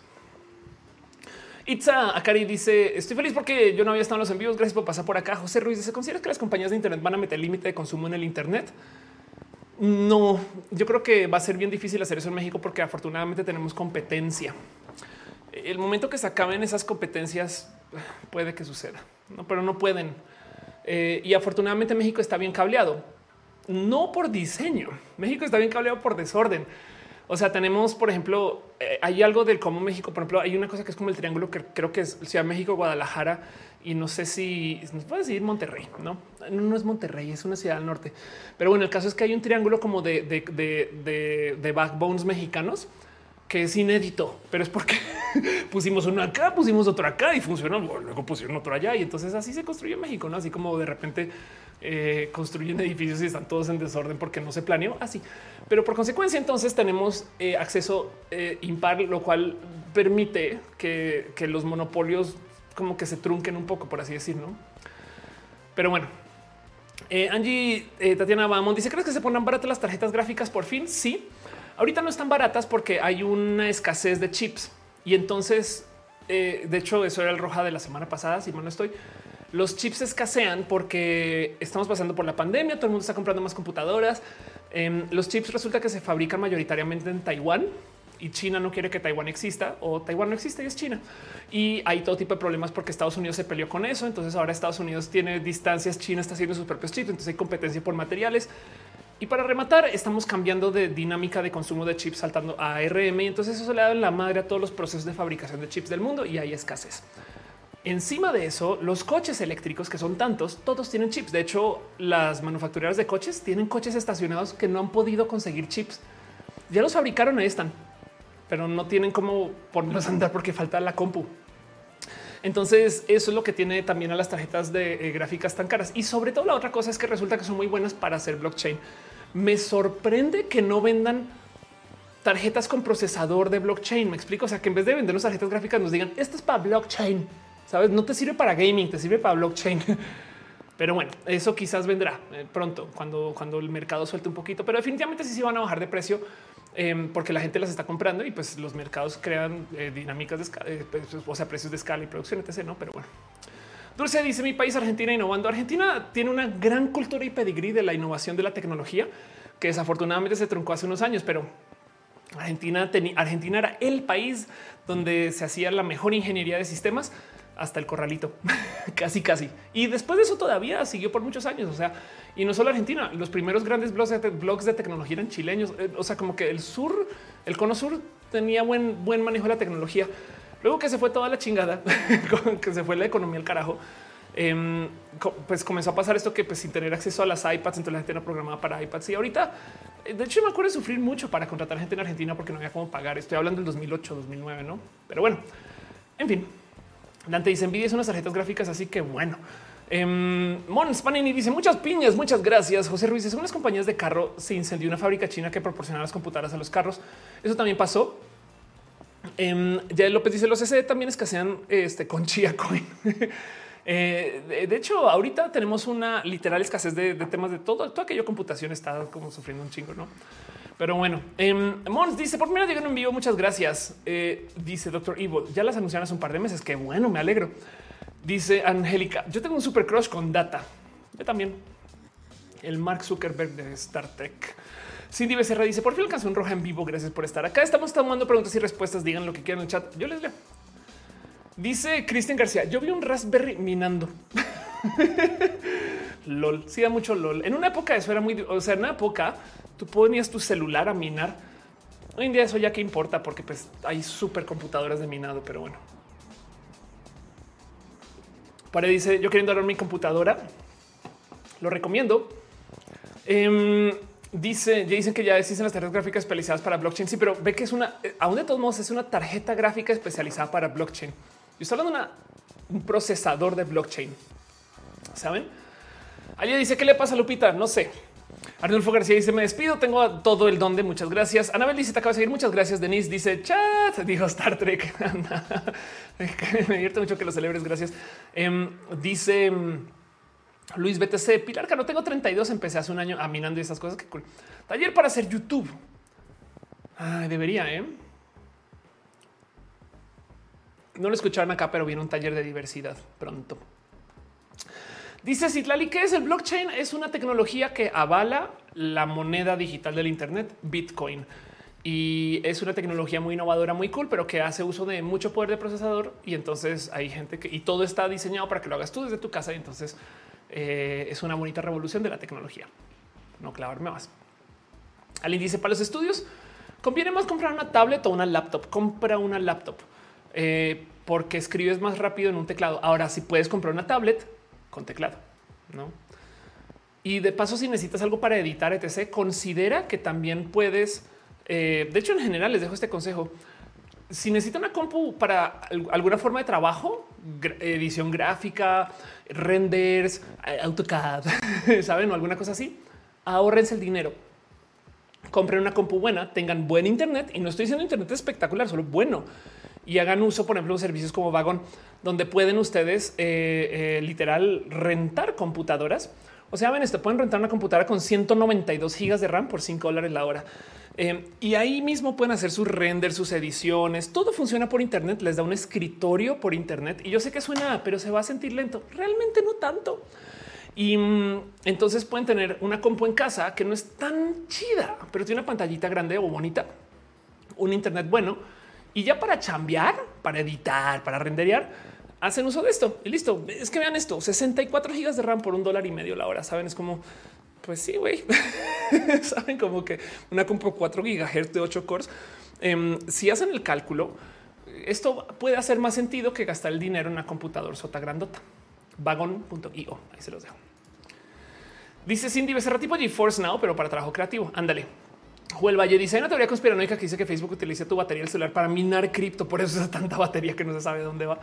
Em, de hecho, no tienen por qué hacerlo porque tienen su propia moneda y porque no necesitan minar cripto. O sea, ya hacen todo tipo de dinero con solo respirar, no? Eh, pero sí entiendo tu punto. Es posible que estén minando Libra, eh, es posible, pero, pero em, yo creo que más bien habla más acerca de sus capacidades de programación, no?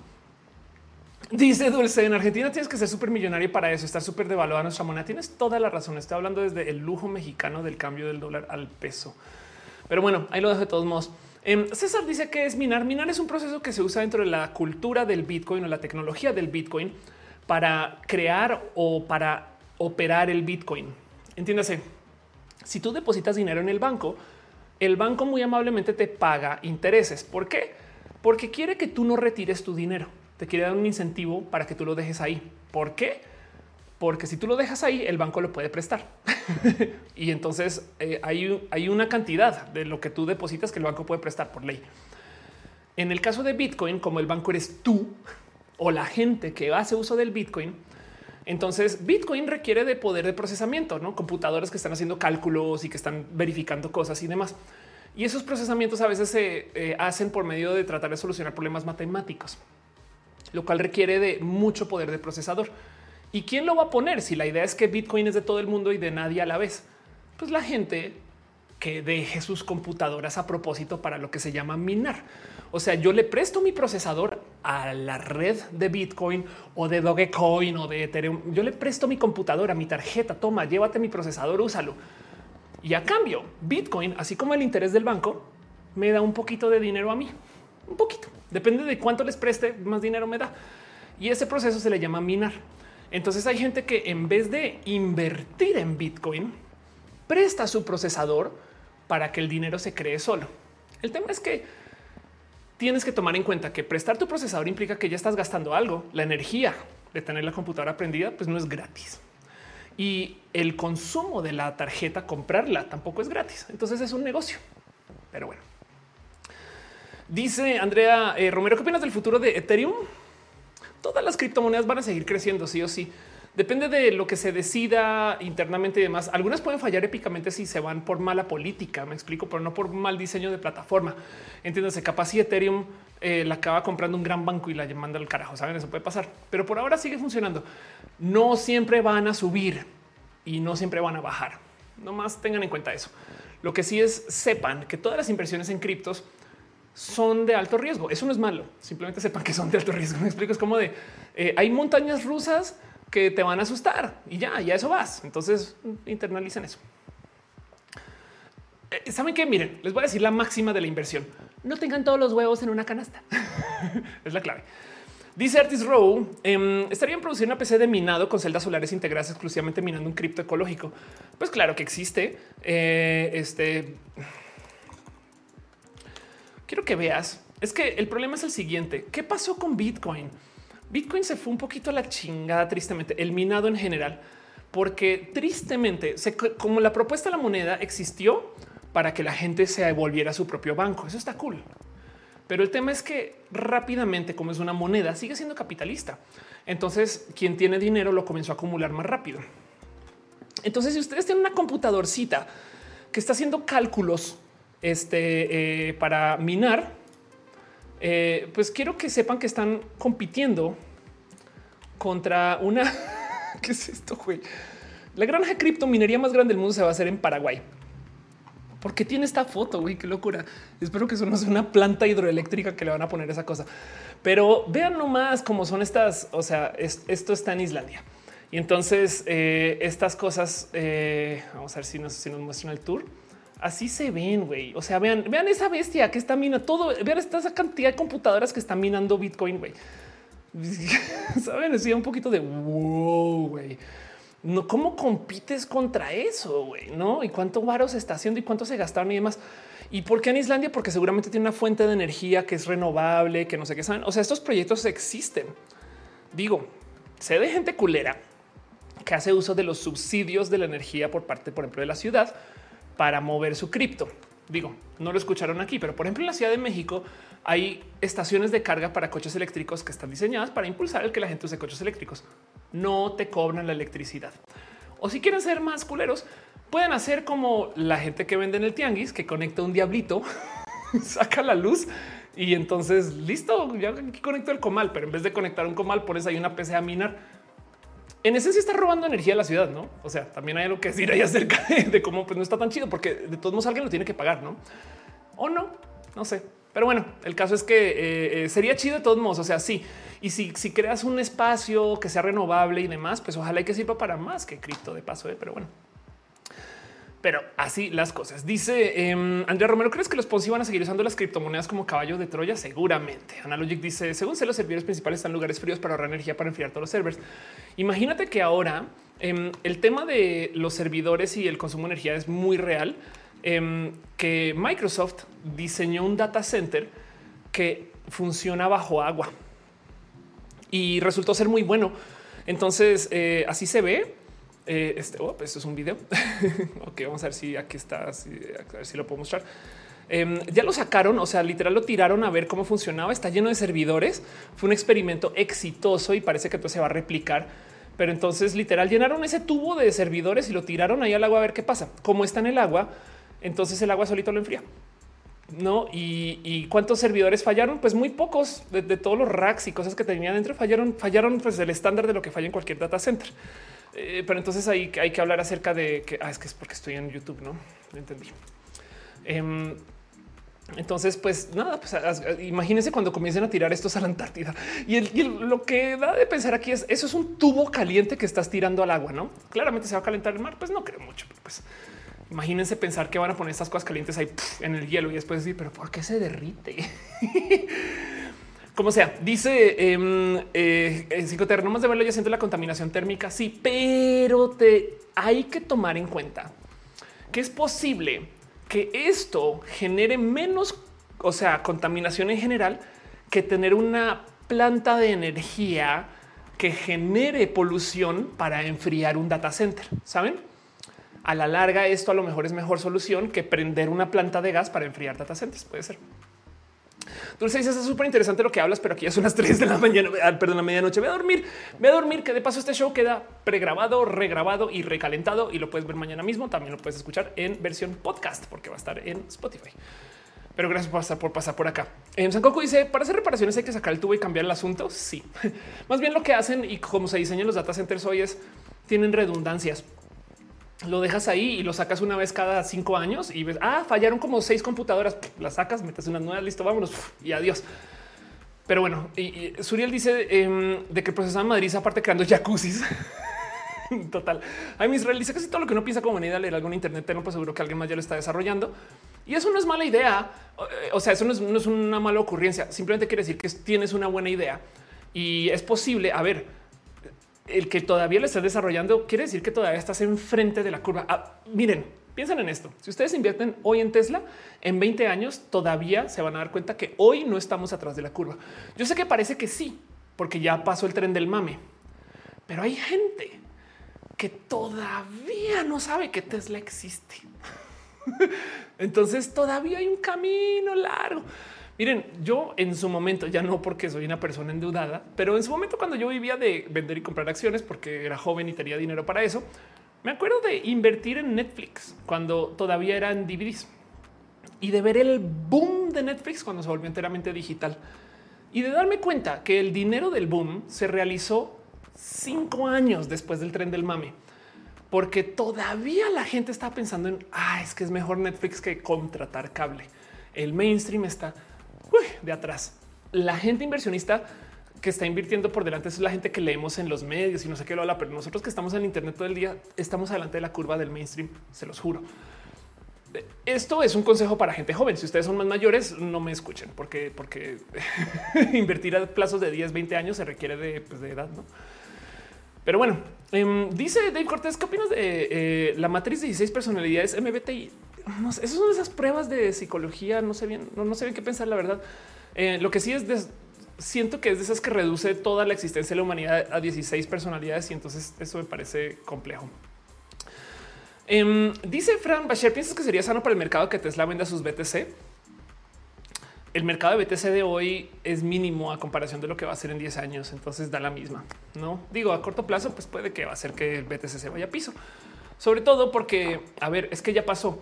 ¿Quién fue la persona que disparó el boom del Bitcoin la primera vez hace tres años? Fue John Karma, que no me acuerdo. Sí, bueno, había alguien que, era como la figura del boom del Bitcoin anterior. La figura del boom de este boom es Elon Musk. Entonces, Elon Musk ahorita está manipulando el mercado. Lo único que les tengo que dejar ahí presente. Úsenlo para bien o para mal. No, o sea, no quiere decir no inviertan. No, simplemente sepan que eso está pasando.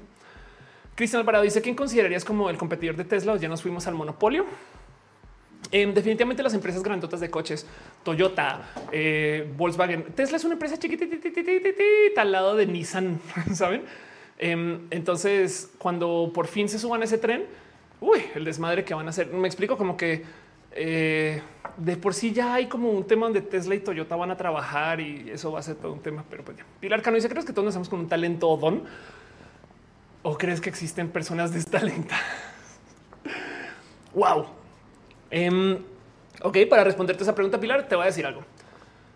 Es posible que sí tengamos talentos innatos o, bueno, más que innatos, es posible que tengamos talentos por privilegio, accidentales, pues. O sea, yo soy muy talentosa eh, para patinar, no es verdad, pero les estoy dando un ejemplo. Pues yo soy muy talentosa para patinar porque desde chiqui patiné, no? Y, y entonces mi familia también y tuve acceso a. Y entonces ya cuando ya tenía 20 años, ya llevo muchos años de experiencia alguien que comienza a patinar a los 20 años va a decir no mames, güey, una persona nació talentosa.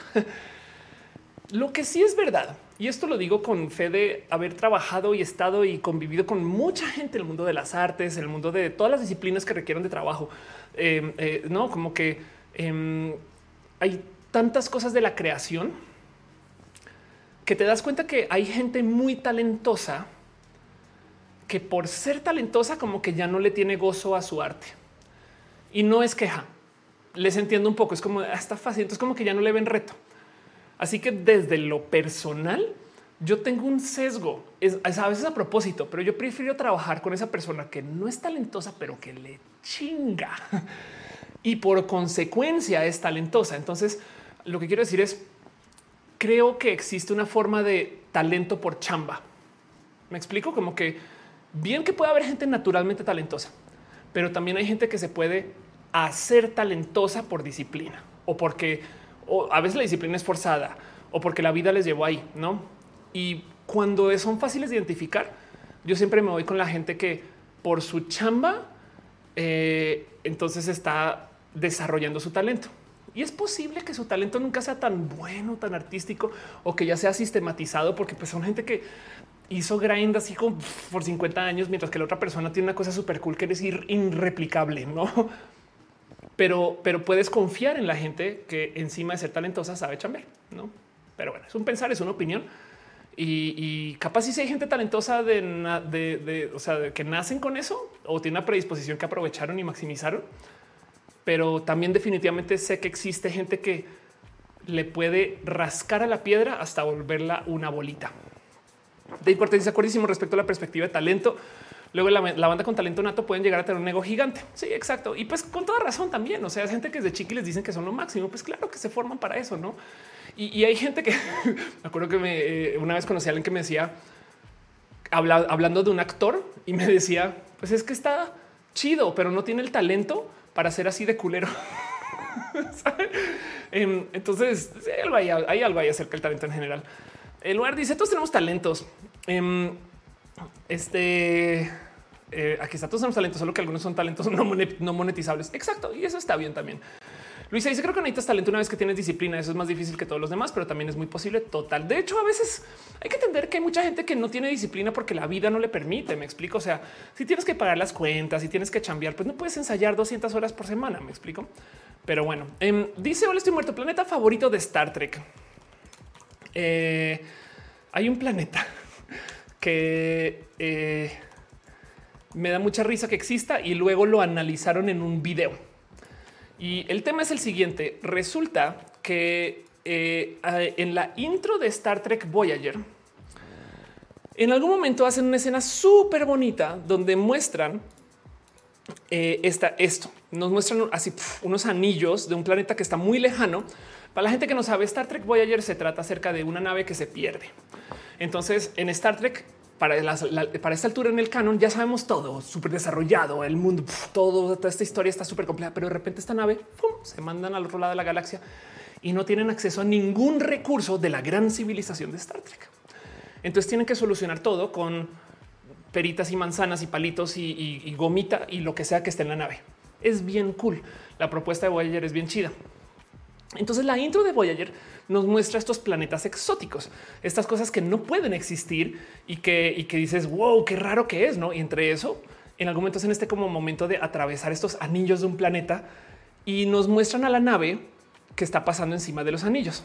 Ahora, hay algo que pasa em, con el cómo se ve esa nave ahí. Acá alguien rehizo toda la intro en 4K. No mames, bola de nerdos, güey. Como quien se siente re renderizar toda la intro de Voyager en 4K. bueno, pero vean, exacto. La intro se trata de esto. Es como wow, un planeta súper exótico. y por ahí va la nave toda perdida camino a casa. Se supone que le toma 70 años volver a casa. Pero entonces esta es la escena que pasa al lado del planeta. Y el tema es que ah, mientras está aquí al lado, se alcanza a ver un poquito del reflejo de la nave en los anillos. Esto es muy importante porque por consecuencia, entonces podemos hacer un cálculo del tamaño del planeta. y entonces em, esto es como una gran teoría de Star Trek y es bien cool porque está bien rota, güey. Pero resulta que para que este planeta funcione y los anillos sean de ese tamaño, porque sabemos, conocemos el tamaño de la nave en el canon. Entonces, si se refleja así en los anillos, también podemos medir y tratar de dimensionar el tamaño de los anillos. Entonces comienzan a hacer este cálculo de más o menos qué tan ancho, qué tan alto, qué tan largo y cómo tiene que ser. Y dan con que todo el planeta mide 6 kilómetros. y para que un planeta tenga anillos y mida 6 kilómetros en diámetro, quiere decir que tiene que ser la cosa más densa que hay. Y si es así de densa, maneja unos niveles de gravedad que no permitirían que ninguna nave pase por ahí al lado. Eh, y, entonces, o sea, para que entiendan, no tamaño de la luna, no tamaño. Entonces es de eh, lo comparan y demás. Y, es un planeta bien, bien raro, el mini planeta de Voyager, porque es imposible, es un planeta imposible. Se ve muy bonito en el render. Y yo, evidentemente, quien hizo este render en ningún momento se tomó la labor de pensar esto. Creo que haría el planeta imposible y me da risa. Es mi planeta favorito, justo porque es una cosa maravillosa, muy Star Trek, no? Este, perdón, es una cosa maravillosa donde nos muestran aquí en la nave. Wow, mira cómo brilla, no?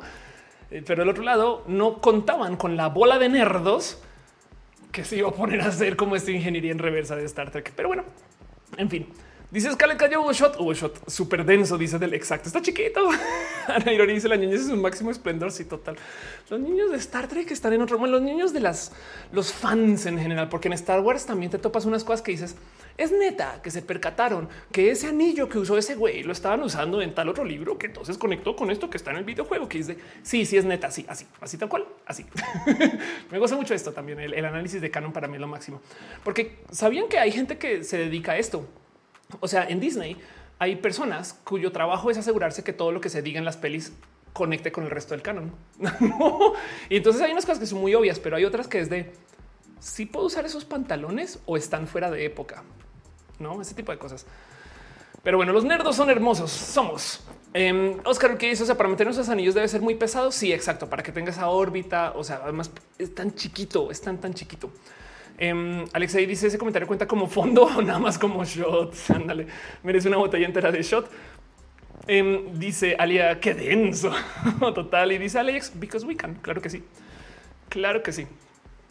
Andel Romero pregunta: ¿Qué opinas de que una inteligencia artificial sea la que tome las decisiones políticas de un país? Eso nunca va a poder pasar porque alguien tiene que tomar responsabilidad de eso. Si la decisión, si la inteligencia artificial, digamos que la diseñó Google, entonces ahora Google está tomando las decisiones, así sea una inteligencia artificial. ¿Me explico? Entonces, primero que todo, tendría que ser una inteligencia artificial que se construya a sí misma. Y segundo que todo, y que se diseñe a sí misma, porque si de puro chance la RAM que usó es un diseño de Intel, Intel ahora es responsable. Me explico. El punto es que tiene que ser algo pues, que sea tan em, emergente como un ser humano. Ahora el tema es si algún día tendremos tecnología que es tan ser humano que es replicante más complejo de solucionar. Pero bueno, como sea, la tecnología no nos va a liberar de la opresión porque eh, la inteligencia artificial, imagínate que sea programada por el PAN o que aprenda de los votos del PAN. Sabes? O sea, déjate eso, no programada, pero que su análisis de votos sea con los votos del PAN. Entonces es una inteligencia artificial panista. Me explico. O sea, no porque es una inteligencia artificial implica que es sana, pura, limpia, inocente. No, bien que puede ser muy, muy sesgada. Es más, capaz y más sesgada que un ser humano. Pero bueno, eh, Artis Row dice y es un pedo. Anda. Artis Row dice yo estoy haciendo el canon para una serie de novelas que estoy escribiendo eh, para cosas como esas que la gente nerda como ustedes conocerán para que no me hagan papilla cuando publique. De hecho, eh, Artis, por eso es que a la gente que escribe ciencia ficción le encanta destrozar el futuro porque es muy fácil decir y de repente llega una bomba nuclear y se acabó todo. Y en el nuevo mundo, y ahora todo es nuevo, original y no tienes que tomar responsabilidad por nada. Mientras que en Star Trek sí se sientan a tratar de descifrar qué va a pasar con el dólar ¿no? y el sistema de la economía y qué va a pasar con eh, este, eh, los partidos políticos y qué va a pasar con no como qué va a pasar con el celular, qué va a pasar, no como que todas esas cosas que si siguen existiendo, entonces eh, te tienes que responsabilidad que responsabilizar por las propuestas que haces que puede estar llena de hoyos y de hecho en esencia están llenas de hoyos. Pero bueno, bueno, mundo dice cuánto tiempo crees que lleguemos a una civilización tipo 1? Falta, o sea, una civilización con todos esos. Mira, ahorita tenemos muchas cosas que solucionar acerca de no más el cómo podemos ser civilización, punto.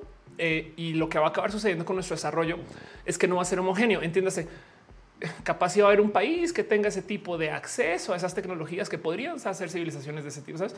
Pero, pero definitivamente, em,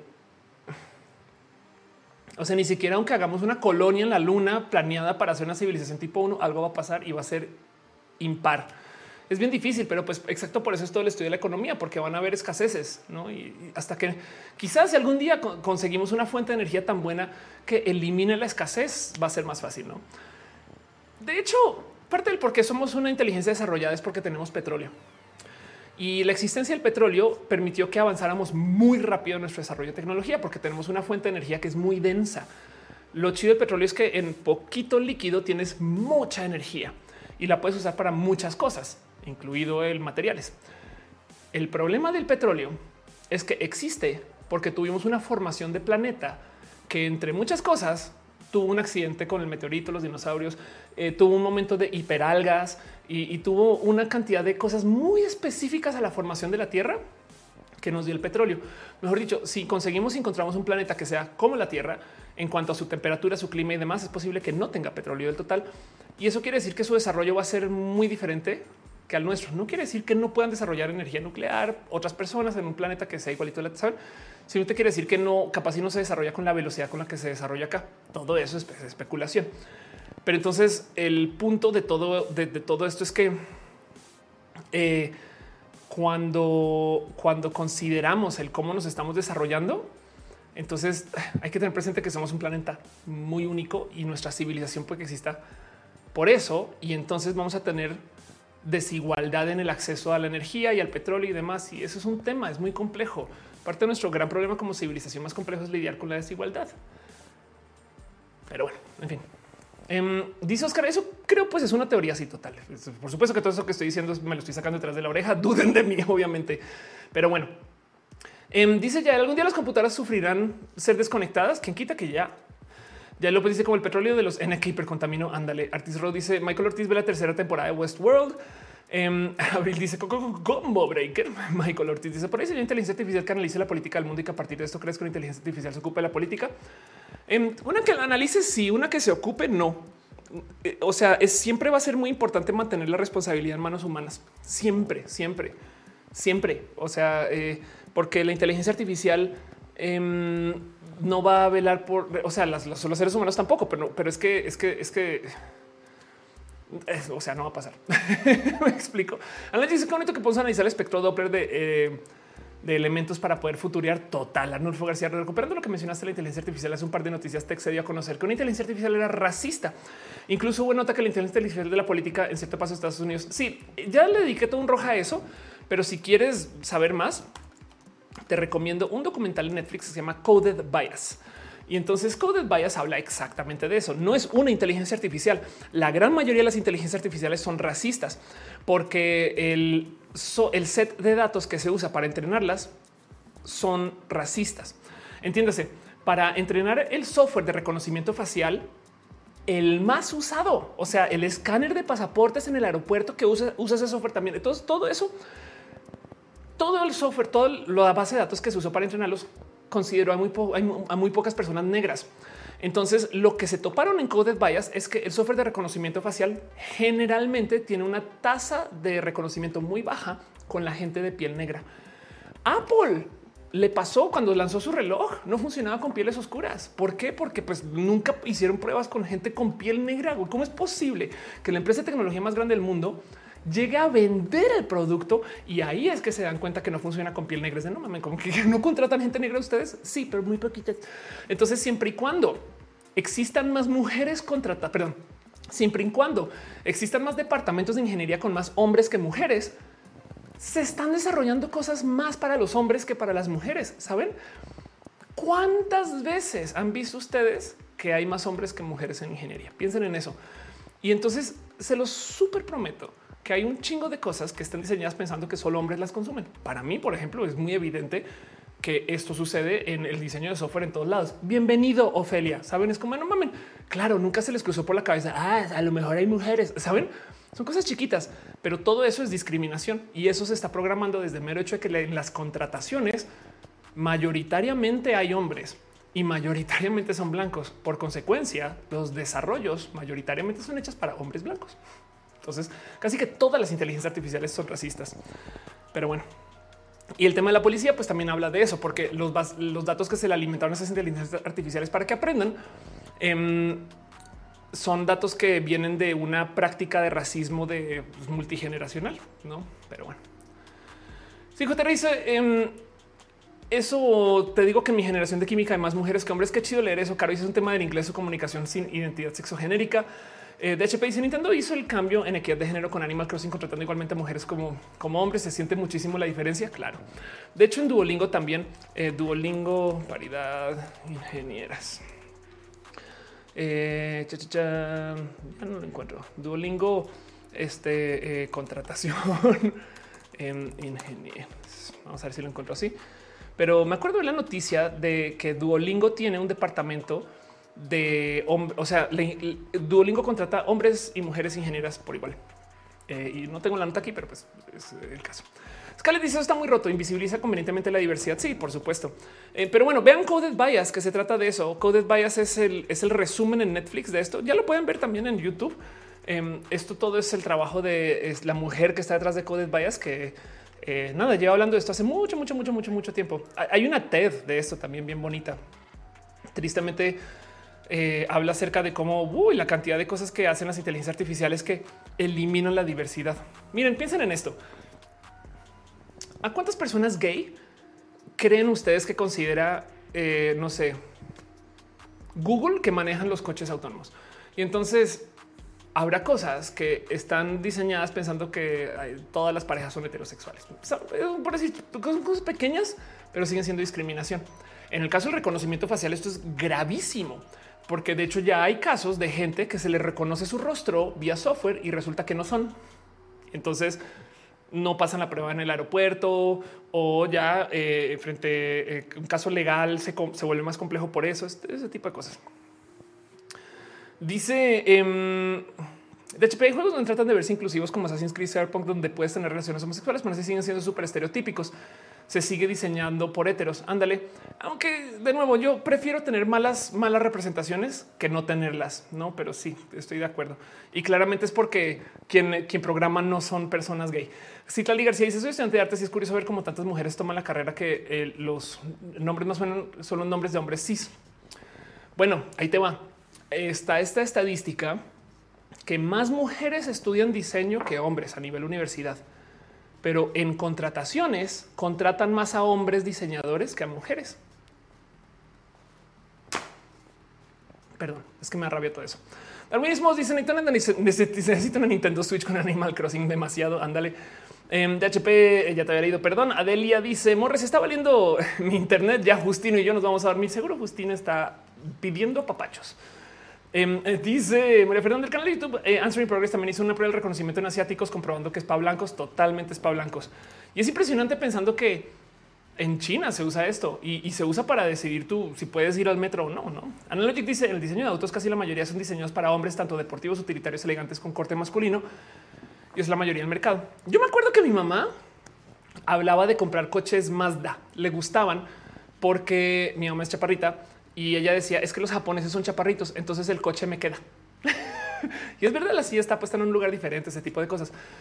Ahora, quién morirse la rabia en los edificios de oficina, los edificios inteligentes, donde hay calefacción, clima, aire, aire acondicionado, como le quieran llamar. Eh, hay un estándar de temperatura que se usa en los edificios inteligentes de oficina.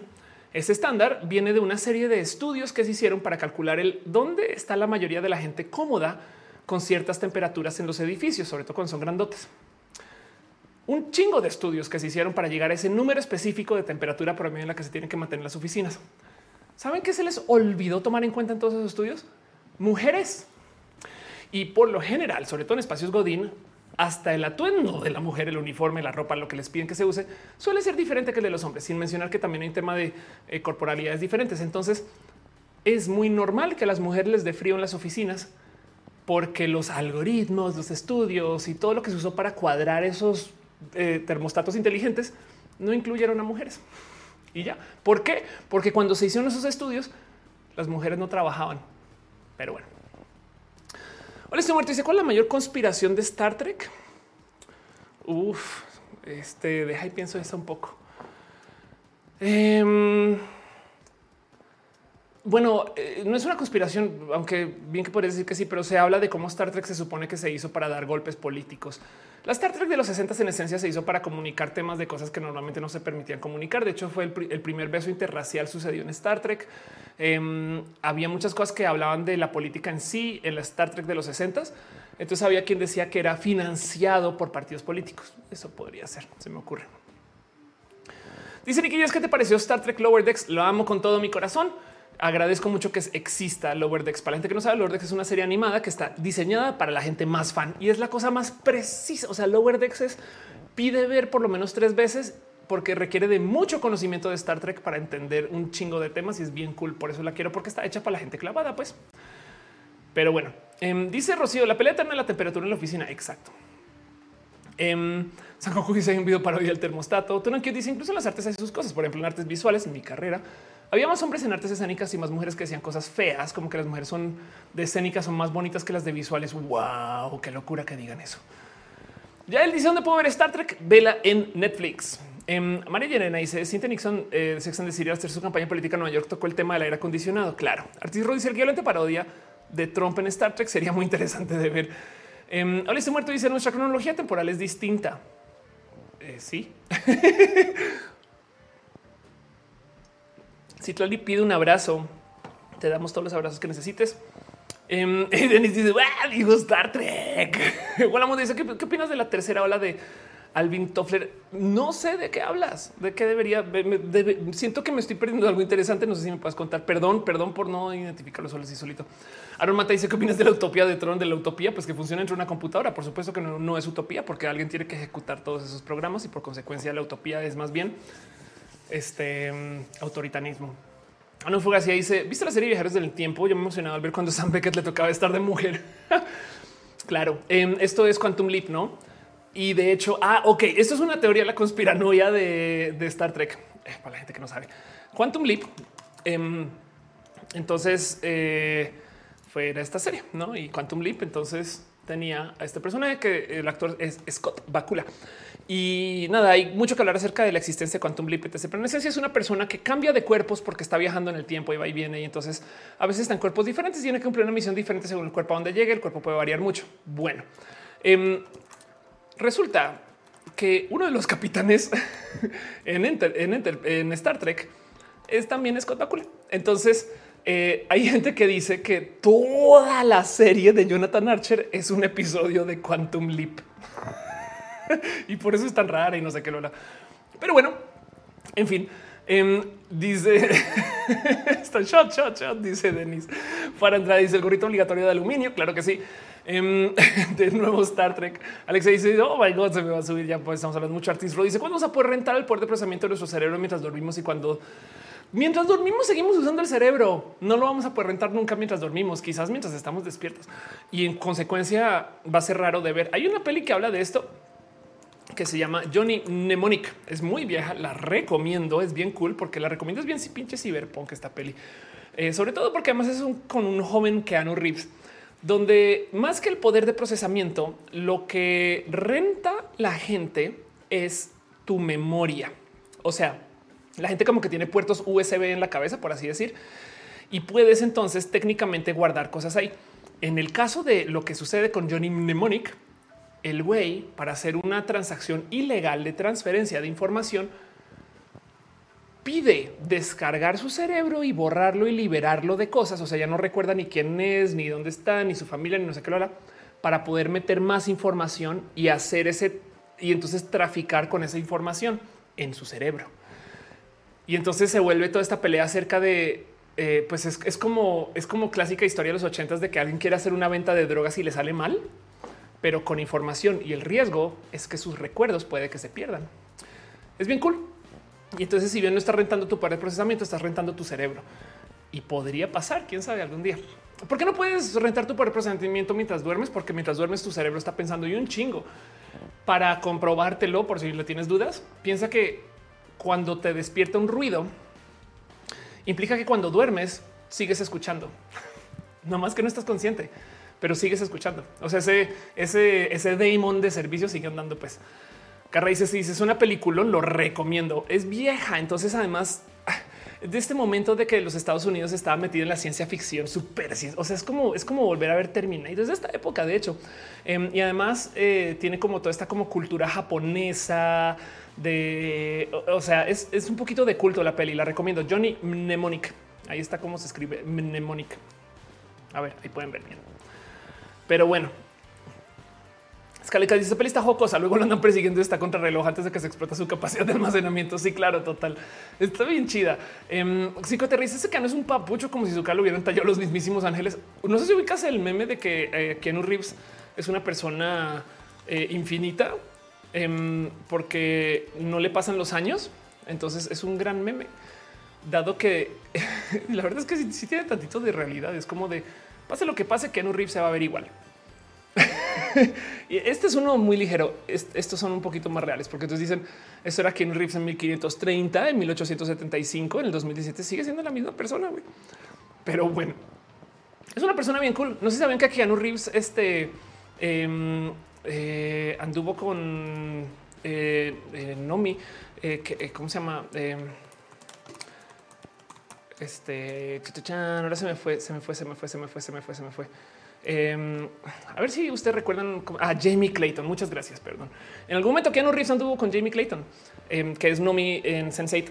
Y mm, nada, pues es como estas pues, siempre tenía mucho que todo lo que escucha de Keanu Reeves es chido. Como que, mm, en fin, capaz y no, capaz y lo cancela mañana. Arnolfo García dice: Me hiciste acordarme em, que me sigue haciendo ruido lo que soñé anoche. Soñé que estaba en una casa embrujada que tenía la monja y en mi sueño, a pesar del miedo, le saludaba de mano cuando me aparecía. ¿La monja es una entidad mexicana o es una monja? Mera curiosidad, como que hay una monja o es como la sor, sor monja. Eh, puede ser. ¿Quién está preguntando? Dice Joel, estoy muerto. Mejor antagonista de Star Trek. ¿Has visto Possessor? Tengo que ver Possessor.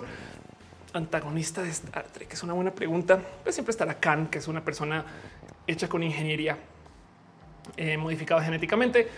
Puede ser. Y es el famoso del grito Khan.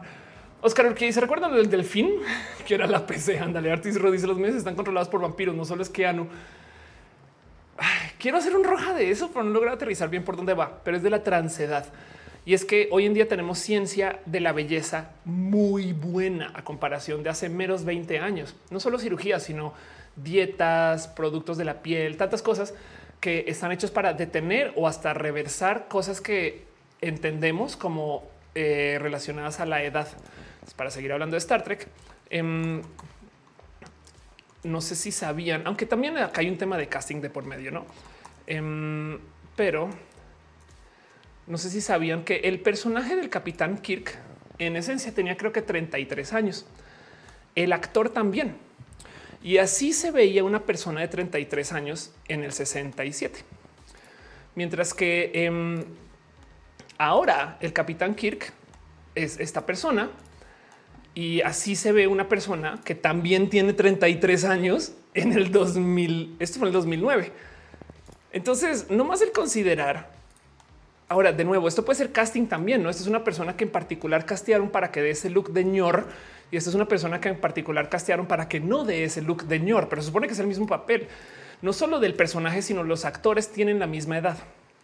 Lo que sí es verdad es que en los 60 no había la ciencia para que una persona de 33 se viera así. Saben? Entonces hay algo que hablar acerca de cómo hoy en día tenemos em, que cambiar nuestra percepción de la edad, saben? Sobre todo también porque debido a la economía, debido a lo que ha pasado en el mundo, pues la gente está haciendo cosas que antes se dejaban de hacer a los 30. Saben como que todo el mundo a los 30 encontraba cómo hacer una familia, comprar una casa, tener hijos. Hoy en día nadie puede pagar eso, menos seis personas. Entonces hay gente que a los 50 años sigue pues haciendo cosas que se consideran de gente joven y eso está bien. Pero entonces le dimos en la madre a la percepción de género, edad y tantas cosas más. Y así como la gente transgénero está haciendo que a la gente se cuestione el qué es el género, yo creo que hay algo ahí también con la transedad. Pero bueno, esto este, es algo que tengo. Tengo por ahí enredado que no he podido aterrizar bien cómo platicar o cómo traer a, a, Roja. Em, pero bueno, lo que sí les puedo decir es que definitivamente esto es capitalista. O sea, y por eso es que lo vemos en Hollywood, porque esta banda lo puede pagar y porque evidentemente se les contrata menos si se les deja ver la edad, a menos que em, eh, pues que sea parte de su papel, supongo. Hola Mundo dice Alvin Toffler planteó que hubo tres horas de desarrollo. La primera fue agrícola, la segunda fue industrial, la tercera es la que planteó en el libro. Qué chido. Seguramente la tercera es informática, no me sorprendería, pero qué chido saber. Le echo una buscadita, prometo. Selina Kiels dice yo de 30 pidiendo dinero a mis papás. Sí, exacto. Bueno, de hecho ahorita estamos pasando algo grave debido a la pandemia, porque otra vez nos volvieron a... Es como que, como que la gente milenio, primero que todo, la generación milenio es la primera generación que se empobrece en la historia moderna. La generación este, em, que vino después de los boomer tuvo, manejó como a los 40 años, y mal no recuerdo, me estoy inventando esta cifra, un poquito, pero a los 40 años manejaba algo así como el 9% de la riqueza del mundo. La generación boomer a la misma tenía como el 20% de la riqueza del mundo. Y la generación millennial ya vamos como en el 4. Y nos empobrecimos un chingo. Entonces nunca hace muchos años había tanta gente viviendo a tan alta edad en casa. O sea, digo en casas con sus papás porque ya no se puede pagar renta. Mismo motivo por el cual para la generación millennial todavía se hace el uso de roomies. Porque la otra cosa es que como también vivimos una época muy desigual, que han habido muchas épocas desiguales, Entonces la gente que tiene varo no está bajando los precios de sus bienes raíces, saben? Em, sino que de hecho ahorita otras vamos para otro boom de bienes raíces gracias a todo lo que pasó detrás de la pandemia. Entonces, em, ahorita es cuando más gente volvió a vivir con sus padres. Y creo que la estadística es creo que, el 40% de la generación millennial. Y los que vienen después de millennial también traen un pedo muy loco porque pues van a tener muy poquito donde construir.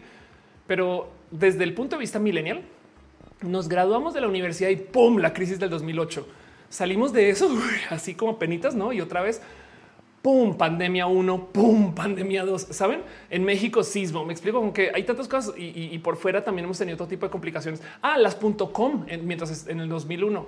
Saben como que es como que tratas de nadar y te, vuelven a hundir en la alberca y entonces eso ha creado que la generación millennial no nos vaya bien. Y para rematar, no solo no nos va bien porque la economía está mandada para la chingada, sino que encima de eso, la cultura es decirle a la gente millennial es porque no trabajas, no es como pinches es como no es, por vagancia, güey. O sea, la queremos, pero no nos dejan porque la generación anterior se encargó de no ayudar. Entonces, eh, vamos a ver qué pasa, pero por ahorita vamos a tener que, o sea, salir de este problema económico de la pandemia va a tomar un rato.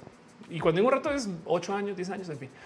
De hecho, miren, para que entiendan, la pandemia es tan grave que ya cortó la expectativa de vida promedio en muchos países no, no más. Pero bueno, em, dice Freddy Hernando, eh, he querido mi independencia, pero no he podido. Ahora no sé qué hacer, pero en esta pandemia me han apoyado mucho. Aprovecha, aprovecha que tu familia está ahí para lo que puedas. Artis dice el estate del vampiro se escribió para ridiculizar la, idea de un vampiro siendo famoso. claro. Em, dice eh, Pilar Cano, tantas cosas que nos han pasado y nos seguimos viendo tan jóvenes. Pues sí, por lo menos. Si con JHR dice no trabajas, no transmites también con tu plaza en base a investigar nivel 3. Anda.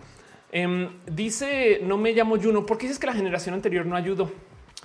Se crearon muchas leyes para proteger a los empleados, para proteger a los empleados por parte de la generación de lo que fueron mis abuelos, o sea, la generación que fue a la guerra. Me explico, la generación, los papás de los baby boomers crearon muchas leyes para proteger a los, em, o sea, hubo mucha revolución de obreros y trabajadores y entonces crearon estas leyes de protección. En nuestra generación llegó Uber, Didi, estas empresas que sistemáticamente están arruinando la protección de, eh, este, de los empleados. Y no solo eso, sino que también están eliminaron eh, este, eliminaron los sistemas de pensión o los quebraron y se encargaron de sistemáticamente irle quitando huesitos, por ejemplo, a los sistemas de gobierno de salud, no como que eran unos planes magnánimos y con el pasar de los años, como que la generación, sobre todo la generación boomer, ha ido sacando tanto de los sistemas de gobierno que entonces ahora lo que queda son estos sistemas súper, súper rotos. Entonces no puedes ahorrar. El gobierno no tiene cómo protegerte, la están quebrados en todas, en todas las esquinas y todo es porque la generación boomer tiene muchos más ahorros y muchos más gastos y muchas cosas que tampoco están entregando. Capaz, y esto se ha hablado bastante, existe un gran cambio de eh, riqueza cuando se mueran los últimos boomers, pero ahorita no está pasando porque para rematar encima de consumir un chingo, porque es muy normal que en la generación boomer existan estas historias de gente que tiene de a cinco casas, no? En vez de darle dinero y herencia o ayudar o, enriquecer al resto de su familia, prefirieron invertir en tener cinco casas que igual algún día los van a dar por herencia, pero no sucede tanto porque muchas veces literales se la llevan. No, o sea, como que no se sabe si se va a entregar, no? Capaz si se, va en impuestos que nunca pagaron, capaz si no. Entonces la generación boomer depende del país en el que se viva sistemáticamente, como que usaron la escalera para subir al último piso y luego la fueron quitando. Entonces la generación millennial le ha tocado volver a como que construir todo desde ceros y por eso es que la gente está saliendo a la calle a protestar porque es de no puede ser que esté todo tan roto, güey, no? Y en fin. Dice Alia, las Afores es una pesadilla. Ándale. Eh, Juaco dice que bonito que es vivir en este panorama total. Eh, dice Arnulfo, lo que dices de nosotros los milenios sí es todo un tema, pero hoy en día usan el término milenio para referirse incluso a la generación de nativa digital que está empezando a salir al mercado. Ah, bueno, sí. En este caso hablo de, o sea, yo topo la, yo me topo millennial, me explico, estoy hablando de la gente que tiene ahorita como entre 40 y 25 máximo, ¿no? Pilar Cano dice, em, cierto, ahora todos les llaman millennials a los pubertos y niños. Sí, exacto. O generación de cristal, dicen ahora, ¿no? Eh, dice que si he visto The Underblog, pregunta en Music Blog. No he visto y me la debo. Jaime Martice es que hay violencia laboral también, por supuesto. Miren, piensen en esto. La pasantía o lo que en inglés llaman el internship es una posición donde tú vas a trabajar en una empresa y no te pagan. Eso no existía hasta que llegó la gente de la generación boomer y se la inventó. Saben, hubiera sido muy ilegal en los 20, 30. Saben como que eh, la pasantía es un invento de la generación boomer y, hoy en día se asume que tienes que hacer una pasantía en un lugar donde no te pagan por trabajar. Saben como que comenzando por ahí ese tipo de prácticas. Em, eh, a ver, porque es que la otra cosa es que, ¿por qué nuestros papás y abuelos y la gente de la generación este, anterior o dos anteriores les fue también tan con el tema de comprar bienes raíces y demás? Porque en ese entonces se podía, ¿no? Pero bueno.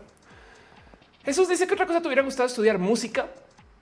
De lejos, Capitán Garra Negra dice los adultos no existen, es el capitalismo. Un poco si Criana dice esa generación boomer que no paga salarios justos, mantiene condiciones laborales deplorables y luego se queja que los millennials cambian de trabajo cada rato y ya no tenemos nada asegurado. Sí, exacto, total. Em, o sea, hay muchos problemas que se pueden decir que ya vienen de la generación millennial. No lo dudo, no lo dudo porque pues ya estamos en esta posición de, hacer nuestras propias políticas. Pero sí es verdad que tenemos un problema, no, no, no, no, no, no, no, no, económico sobre todo, que viene de las acciones y, las decisiones de la generación boomer, ¿no? que es una lástima, pero bueno. O sea, la crisis del 2008 es enteramente culpa de la generación boomer, ¿saben? Pero bueno. Y, no por señalar a la gente boomer, porque o sea, evidentemente not all boomers. Es solamente que aquí es donde nos encontramos, ¿no? pues eso, eso, la neta, es, de hecho está muy observado y muy discutido. O sea, la generación millennial fue la primera en empobrecerse y a ver cómo le va la próxima. Porque de hecho la próxima va a tener que lidiar con este pedo y el calentamiento global. Hola, Mundo dice en China los millennials son mucho más ricos que los boomers. Este, pero es, digo, eh, aún así, por ejemplo, en Estados Unidos la gente boomer está muy empobrecida y estamos hablando de que sigue siendo gran parte de la economía más grande del mundo. y Chato dice qué pasa en un futuro cuando la gente de cristal, la generación de cristal sean quienes estén a cargo. Yo creo que eso es ya casi, ¿eh? la neta, neta es ya casi. Si siento una brecha generacional, pero igual estoy loco. Ok, tengo un roja donde hablo de este tema. Em, y el tema con las generaciones, yo las veo así no es boomer versus millennial. Lo que pasa es que lo uso porque es más conveniente y se entiende así. Yo veo las generaciones como pre-internet y post-internet. Porque, y chequen ese roja, es un roja muy bonito donde le dedico como analizar el justo por qué pensamos así que las generaciones son tan diferentes. Post-internet, tú crees más en la como que convivencia masiva y en la diversidad, porque el internet te enseña eso. Y entonces hay generaciones intermedias, como lo podría ser yo, por ejemplo, que yo soy del 82, pero hay generaciones intermedias que eh, en últimas tienen una mentalidad pre-internet y post-internet mezclada.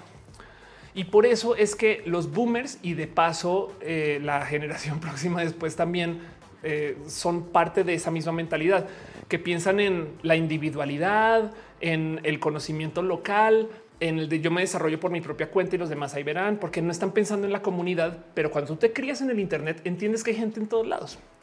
Y de hecho sabes cómo vive la gente en otros países. Entonces desde chiqui te viene esta ladrando en la cabeza que eh, hay una mentalidad diferente acerca de la colectividad. Y por eso los divido en pre-internet y post-internet. No quiere decir que exista gente boomer que tenga una mentalidad de internet. Claro que existen, por supuesto. Es más, en mi familia, mi, mi padre es así, mi, mi madrastra, mi hermana, ¿saben?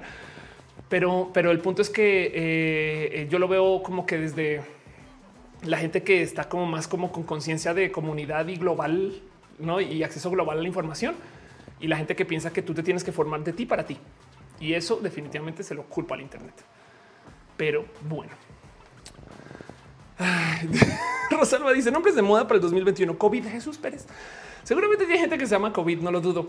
Si lo dice, no sientes que es muy fácil con esta percepción de la gente progre empujado a mucha gente a pensamientos políticos bien raros como extrema derecha, cosas como libertarismo. Eh, yo creo que eso siempre ha estado ahí, nomás que ahora ya nos enteramos, la verdad, honestamente.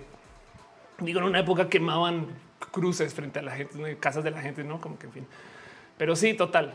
o sea, no, es que exista más, simplemente que ya nos enteramos. Mananoide no dice calentamiento global, la falta de agua, pelea de recursos naturales, lucha bacteriológica, la terrible inaccesible calidad de salud total. Boomers por doquier. Sí, sí, total. La cantidad de cosas que vienen eh, son muy descabelladas, pero en fin, Kevin pandemia. De hecho, la generación de gente que se eh, que van a hacer después de la pandemia se le llaman pandemials. Y vamos a ver, yo creo que eso sí va a pegar. O sea, yo creo que sí va a pegar. De Rosalba dice la riqueza ya estarán en los bitcoins y más bitcoins. Yo creo que no, porque los bitcoins en sí son como el oro que no sirven para nada. El bitcoin no más es un modo de guardar energía especulativa acerca del futuro. El momento que la gente comienza a confiar más en sus gobiernos, el Bitcoin se va a ir a piso, igual que el oro. El Bitcoin es un voto de no confianza en el futuro. Eso es lo que es. Y de paso también es, la, moneda del mame. pero apenas eh, sintamos tantito de estabilidad por X o Y motivo que puede no suceder. Se los prometo que la gente va a sacar dinero de Bitcoin y lo va a gastar en su estabilidad y su futuro de paso. Pero bueno, y qué pandemia. Mónica Gavilán dice cuáles dirías que son las redes más tóxicas, las del ligue, definitivamente, porque mm, la gente tiene ciertas expectativas de qué tipo de conversaciones puede tener. Pero bueno, em, dice no me da banana y la gente está dándose cuenta que la cripto cuesta ecología también. Eh, todo el Internet cuesta ecología. Eh. O sea, este show eh, gastó energía. Pero bueno, em, dice Roslyn, ¿por qué no podemos cambiar el antes después de Cristo por el antes después de la pandemia? Pues porque hay mi, porque, porque, le, porque, la, porque Cristóbal Colón nos colonizó. De comer este video del que ya te colonizo. Em, y pues detener eso va a ser difícil. Pero bueno, más que COVID pereza, les quiero un chingo.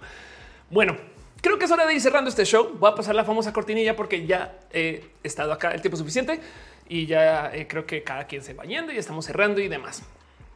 Rosalba dice en 1950 tenían 10 o 12 hijos y les heredaron, nos quedamos sin nada en la actualidad. Ok, antes de pasar la cortina, quiero hablar de eso. El motivo por el cual en el 50 tenían 10 o 12 hijos, porque ahí te va. En 1900 no los tenían. Bueno, sí los tenían, no más que morían 10 de los 15, sobrevivían 5. Y entonces cuando desarrollamos la ciencia de la medicina lo suficientemente buena para que sobrevivan todos, nos metimos en un problema. Y eso en parte, digo, los baby boomers llegaron después de la guerra, pero eso también disparó el boom de población que sucedió después de 1900, que pudimos hacer que cualquier persona sobreviviera a su nacimiento. Y entonces por eso es que nuestros bisabuelos y tatarabuelos algún día tienen como vayan y verifiquen y vean que no tuvieron o sea, no sus abuelos no tuvieron 15 abuelos o saben, pero nosotros sí tuvimos 15 tíos. Es por eso, es porque cuando se desarrolló la ciencia lo suficientemente buena, la generación que como que vivió como que íbamos del 30 al 60 por ahí, un chingo de personas en la familia. Y eso luego lo volvimos a reducir a algo un poquito más normal. De hecho, hay varios países que tienen hoy en día menos personas por familia que la tasa de sustentes eh, de reemplazo sería. Entonces, por ejemplo, Estados Unidos, si no deja que la gente inmigre, se va a comenzar a achicar de su población porque tiene menos eh, personas por familia que lo que se necesita para mantener su crecimiento. Pero bueno, entonces pues eso va a pasar. La penicilina causó sobrepoblación, pues sí, también. De hecho, es mero lavarse las manos, no? Pero sí, em, este, ¿cómo se llama la primera enfermera? Florence Nightingale, creo que es como en 1850, los 1870, una cosa y por más o menos ahí comenzó. Tania Ramírez, y creo que la vaquita le dijo que termina el show. Eso me dijo, me hizo la, oreja. Mini Dopamini dice: Creo que a partir de la peste bubónica comenzaron a tener apellidos por aquello que tenían que mudarse a trabajar y vivir. Eso es verídico. Bueno, hasta donde lo tengo entendido. Eh, sí, después de la antes de eso, la gente era muy insular y después, entonces nada, pues hubo más migración. Sakoku dice: Mi abuelo tuvo 14, solo sobrevivieron 7. Ándale. Ana dice: Chicas, ¿qué pasó con el rojón de San Nerdeo acerca del cómo dormir? Em, creo que todavía no hay mini roja de eso, pero ya viene. Eh, igual búscalo como mini roja o roja de almohadas. Pero bueno, en fin, va a pasar la cortinilla. Ahora sí, dice la vaquita que es hora de ir a mover.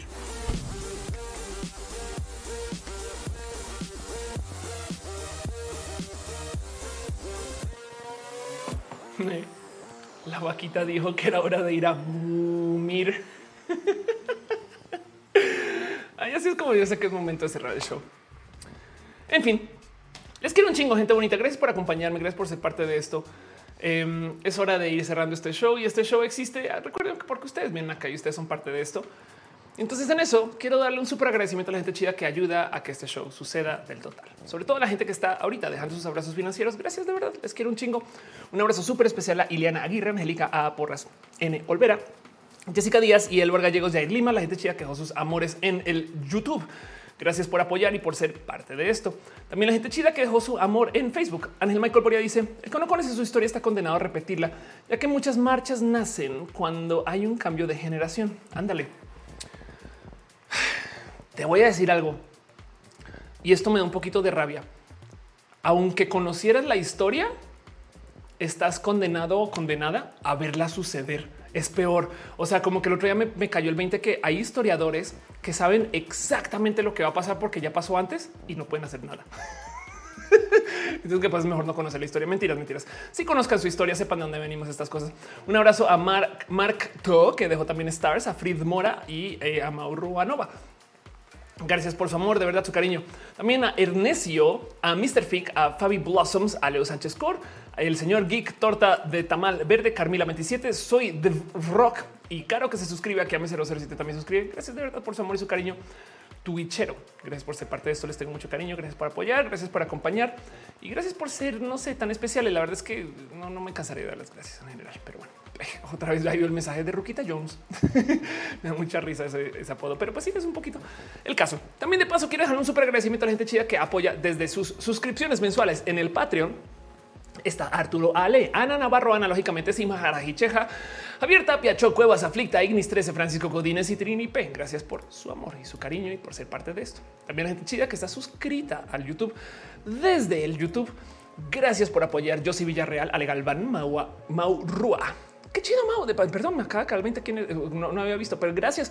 Un abrazo, Jessica Díaz, Guada Andino, Renier Cruz, Auster Aragones, Ichigo Chami, Pablo CG, Bruja del Mar, Tatu, que hace transtuajes chidos. Sí hace transtuajes chidos. Germán Briones, Pamela Gutiérrez, Mavila Morales, Alfredo Pérez Aldana, Úrsula Montiel, Mike Lugo, Pequi Santoyo MD Plus, Alejandro Alejandra Ortega, Alex Sánchez, Emanuel Marroquín, Miss Wiz 02 Katza, Arnulfo García, Viviana García, son familia. Cintia Ken, Brenda Pérez Lindo, Berta Hernández, Gloria Félix, Azucena Baeza, Noemí Ávila, Sam Silva Flores, Fernando Rivielo, Adel, Agustina Sosa, Yadeloid, Raúl Fomperosa, María Elena Ramírez Ortega, Héctor F. Arreola, Jessica, Ariadne Mendiata, la Jessica, quien está por ahí en el chat, Pasos por Ingeniería. Bueno, ustedes también están ahí varias veces en el chat. Pasos por Ingeniería, que tiene un canal bien cool. Ana Alejandra Tatoso, Cristian Franco, Jordas 2, Moni Aranda, Siler Fisherson, José Cortés, Maite Torres de Farías, Ana Cristina Molardilla de la familia, Gabriel Mesa, Eri Frank Núñez, Rodrigo Pérez, Gibran Rivera, Yolanda Suárez, también abrazo a Víctor Hugo, Curiel Calderón, Lucero Quilla, Emilia, a Carlos Soto, Soliloquio de Lun, Perruno H, te queremos completamente, queremos a ti, Perruno H, un abrazo a la pastela de la Cocoa, Val Valentino, Luis Maclache, Andrew VT, Carlos Comoranza, Seitzel, Mariana Rongalves, Aflicta, Ed Rigo y Leonardo Tejeda. Gracias por su amor, gracias por su cariño, gracias por ser parte de esto. También la gente chida que está suscrita desde el Facebook. Marilino Ochoa Rodríguez, Ismael Talamante, Sanda Bella, Gustavo González y Dici Morga. Gracias por su amor. Y la gente que está suscrita al Twitch, incluida la gente que se acaba de suscribir, también la gente que está cuando yo descargué la lista esta mañana. Un abrazo a Carnachita, Tía Letal, Penarrugra, Wisteria, Palo de P9, Mrs. Corpset, Cinconit, Jorge Garcu, Wisdom Harris, sí, solo sí, pero no, Jesús García, Valadez, Aleolo, Musicarina, News, Snake, Chris Moon, Artis Robo, Marcene 07, Vegan Mike, Jesús López 86, Robbie con un guion bajo. También un abrazo al hígado de Pato Fausto Ceturino, Julián Galo 6, Samudio 98, aquí a 007, Carlos Carabioto, Eriola Sakura, Alex López Tam, Macordio, Ay David Pod y Sankoku 66. Gracias por su amor y su cariño y por ser parte de esto. Después también un agradecimiento súper especial a ustedes por venir, llegar por estar aquí. Saben como que también luego digo, no manches, un chingo de gente bien cool. Un abrazo súper especial a 77 Jaimito, a CL450Z, Acrobatic Jazz, Adrian Engine, a Karim bajo OZ, Alex, Alexus 167, Alo, Alondra, Alex Iman, Anayori, Another TV Viewer, Anthony Hast, uh, Sab, Ale93, Artis Roa, Ten, Black Powell, Carbot 14, XYZ, Class-FCC, Charlie-B, Christoph Ávila, Comet Tunes, Commander Root, Daniel Bonces, Daniel Hope, Darwinismo 2, Denis con dos S, Danny Moore, Denis con dos S como Star Trek. Demi Moore, Drevil bajo B, Eder Macías, Extreme Knowledge, Fausto Ceturino, Feder Brauskas, Fit, Ferches 4, Grande Donger, a Hades Osiris, Hey Silvana, In Luis 1917, Irving Grrr, a JDLB, a Yoma Teisha, a Kariaran, a King Robert, un abrazo también a Clearnath, Lexi, Lexi, Lexi, Lexi, Lexi, Lexi, Lexi, Alice, Alice, Alice, Alice Zilandia. A Ofelia, un abrazo también a Lloreto MX, a Luis Metafónico, a Mafet K, a Male Harf, a Mark García G, a Melda Dragmeyer. Si ustedes vieron estos nombres todos, Mex Hikiko, Mincy debería hacer algo para que puedan ver los nombres, ¿no? Un abrazo musicarina, Nerdy Dreams, a Nodvim, a Banana, Pat Beck, Pica Powerful, a Raidens, Richard Reeves, Ro 3195, Roxanito, Rotamarit, Rubén Las, Sir guion bajo Gabriel, Sofa guion bajo 9, Storm Immunity, Totoms, Tirano, Diego, Tunen Cute 00, Urux 2435, Bianca Vigo, Pros, BM, Hillier, Wars of the Trek, Gate Star. Wisdom Harris, Wisterials, Yanko Babel, Sankoku 666. Gracias por ser parte de esto y apoyar y todo su cariño y todo su amor. Y a la gente chida que está en el YouTube, que de nuevo sepan que todas estas listas son inconclusas o falta gente, porque no me da todos los nombres tristemente, pero un abrazo a 5JHR, a Alice G, Alondra Ruiz, Ale Pop, Andrea Romero, Capitán Carnegra, Daniel Farías, Denis Rojas, DHP, Dorian Álvarez, Elena Arias, Fran Paradiso. Hola, estoy muerto, me nombre siento fantasma, Ilse Quesada Art.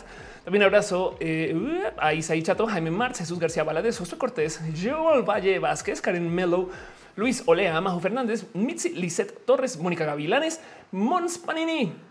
Un abrazo, Moon, Natalia Rosada Lazo, Rainbow David, Rocío Maranta Ruiz Blancas, Rosalba Camarena, Roslyn Blue Jardín, Tania Juárez, Tania Ramírez, estudiosa del pop P3, Vianey Olmos, Hola Mundo. Yo sé que por ahí también está Irina Gradenko, el Gradenko. Yo sé que también por ahí anda Adri Paniagua, quien de paso está cumpliendo años. O sea, no hoy, pero ya pronto. Yo creo que alcanza a ver un roja antes de tu cumpleaños, pero bueno. Em, Moon, yo sé que estás en esta lista, pues ahí estás, claro, por supuesto que estás ahí. Eh, selenático también puede que estés por ahí. En fin, saben que a veces no me da todos los nombres, entonces no me les quiero dejar eso muy claro. También está chida en el Facebook, que Facebook sí que no me da los nombres. Denis Roja, Angélica HG, José Ruiz, eh, Yuri Maldonado. Em, vamos a ver quién más puedo hacer aparecer acá. ok, un abrazo eh, a Abril Terrazas, a Ana Logic. así se llama, así se Un abrazo a Becky Santoyo, un abrazo a Ángel Michael Boria, em, Ulises Samano, Ana Mateos, Marisela López Lozano, a Julián Velázquez Osorio. Marisela pregunta que si no extraño a mi gato con todo mi corazón. Claro que le extraño. Afortunadamente hablo y veo mucho a ese gato todavía. Pero yo sé, Yuri, que estás por ahí también. Eh, eh, si no te he leído todavía, bueno, Denise está. Yo sé que estás pasando el enlace al Discord. Muchas gracias a ustedes en general. Adelia Miau, quien estuvo por acá con su espectacular conejito y ahora seguramente estás eh, siendo una persona muy feliz con tu conejito para un. En fin, gracias por pasar por acá. Si no les mencioné, nomás déjenmelo saber y les leo.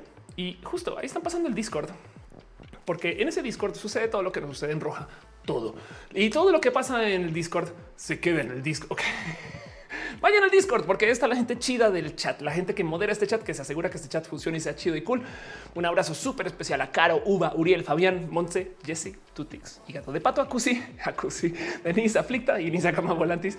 Eh, tenemos también nombres legado ahí, pero porque les tengo mucho cariño en general, que no quiere decir que no les tenga su corazón a ustedes. Claro que les tengo un corazón, les quiero mucho.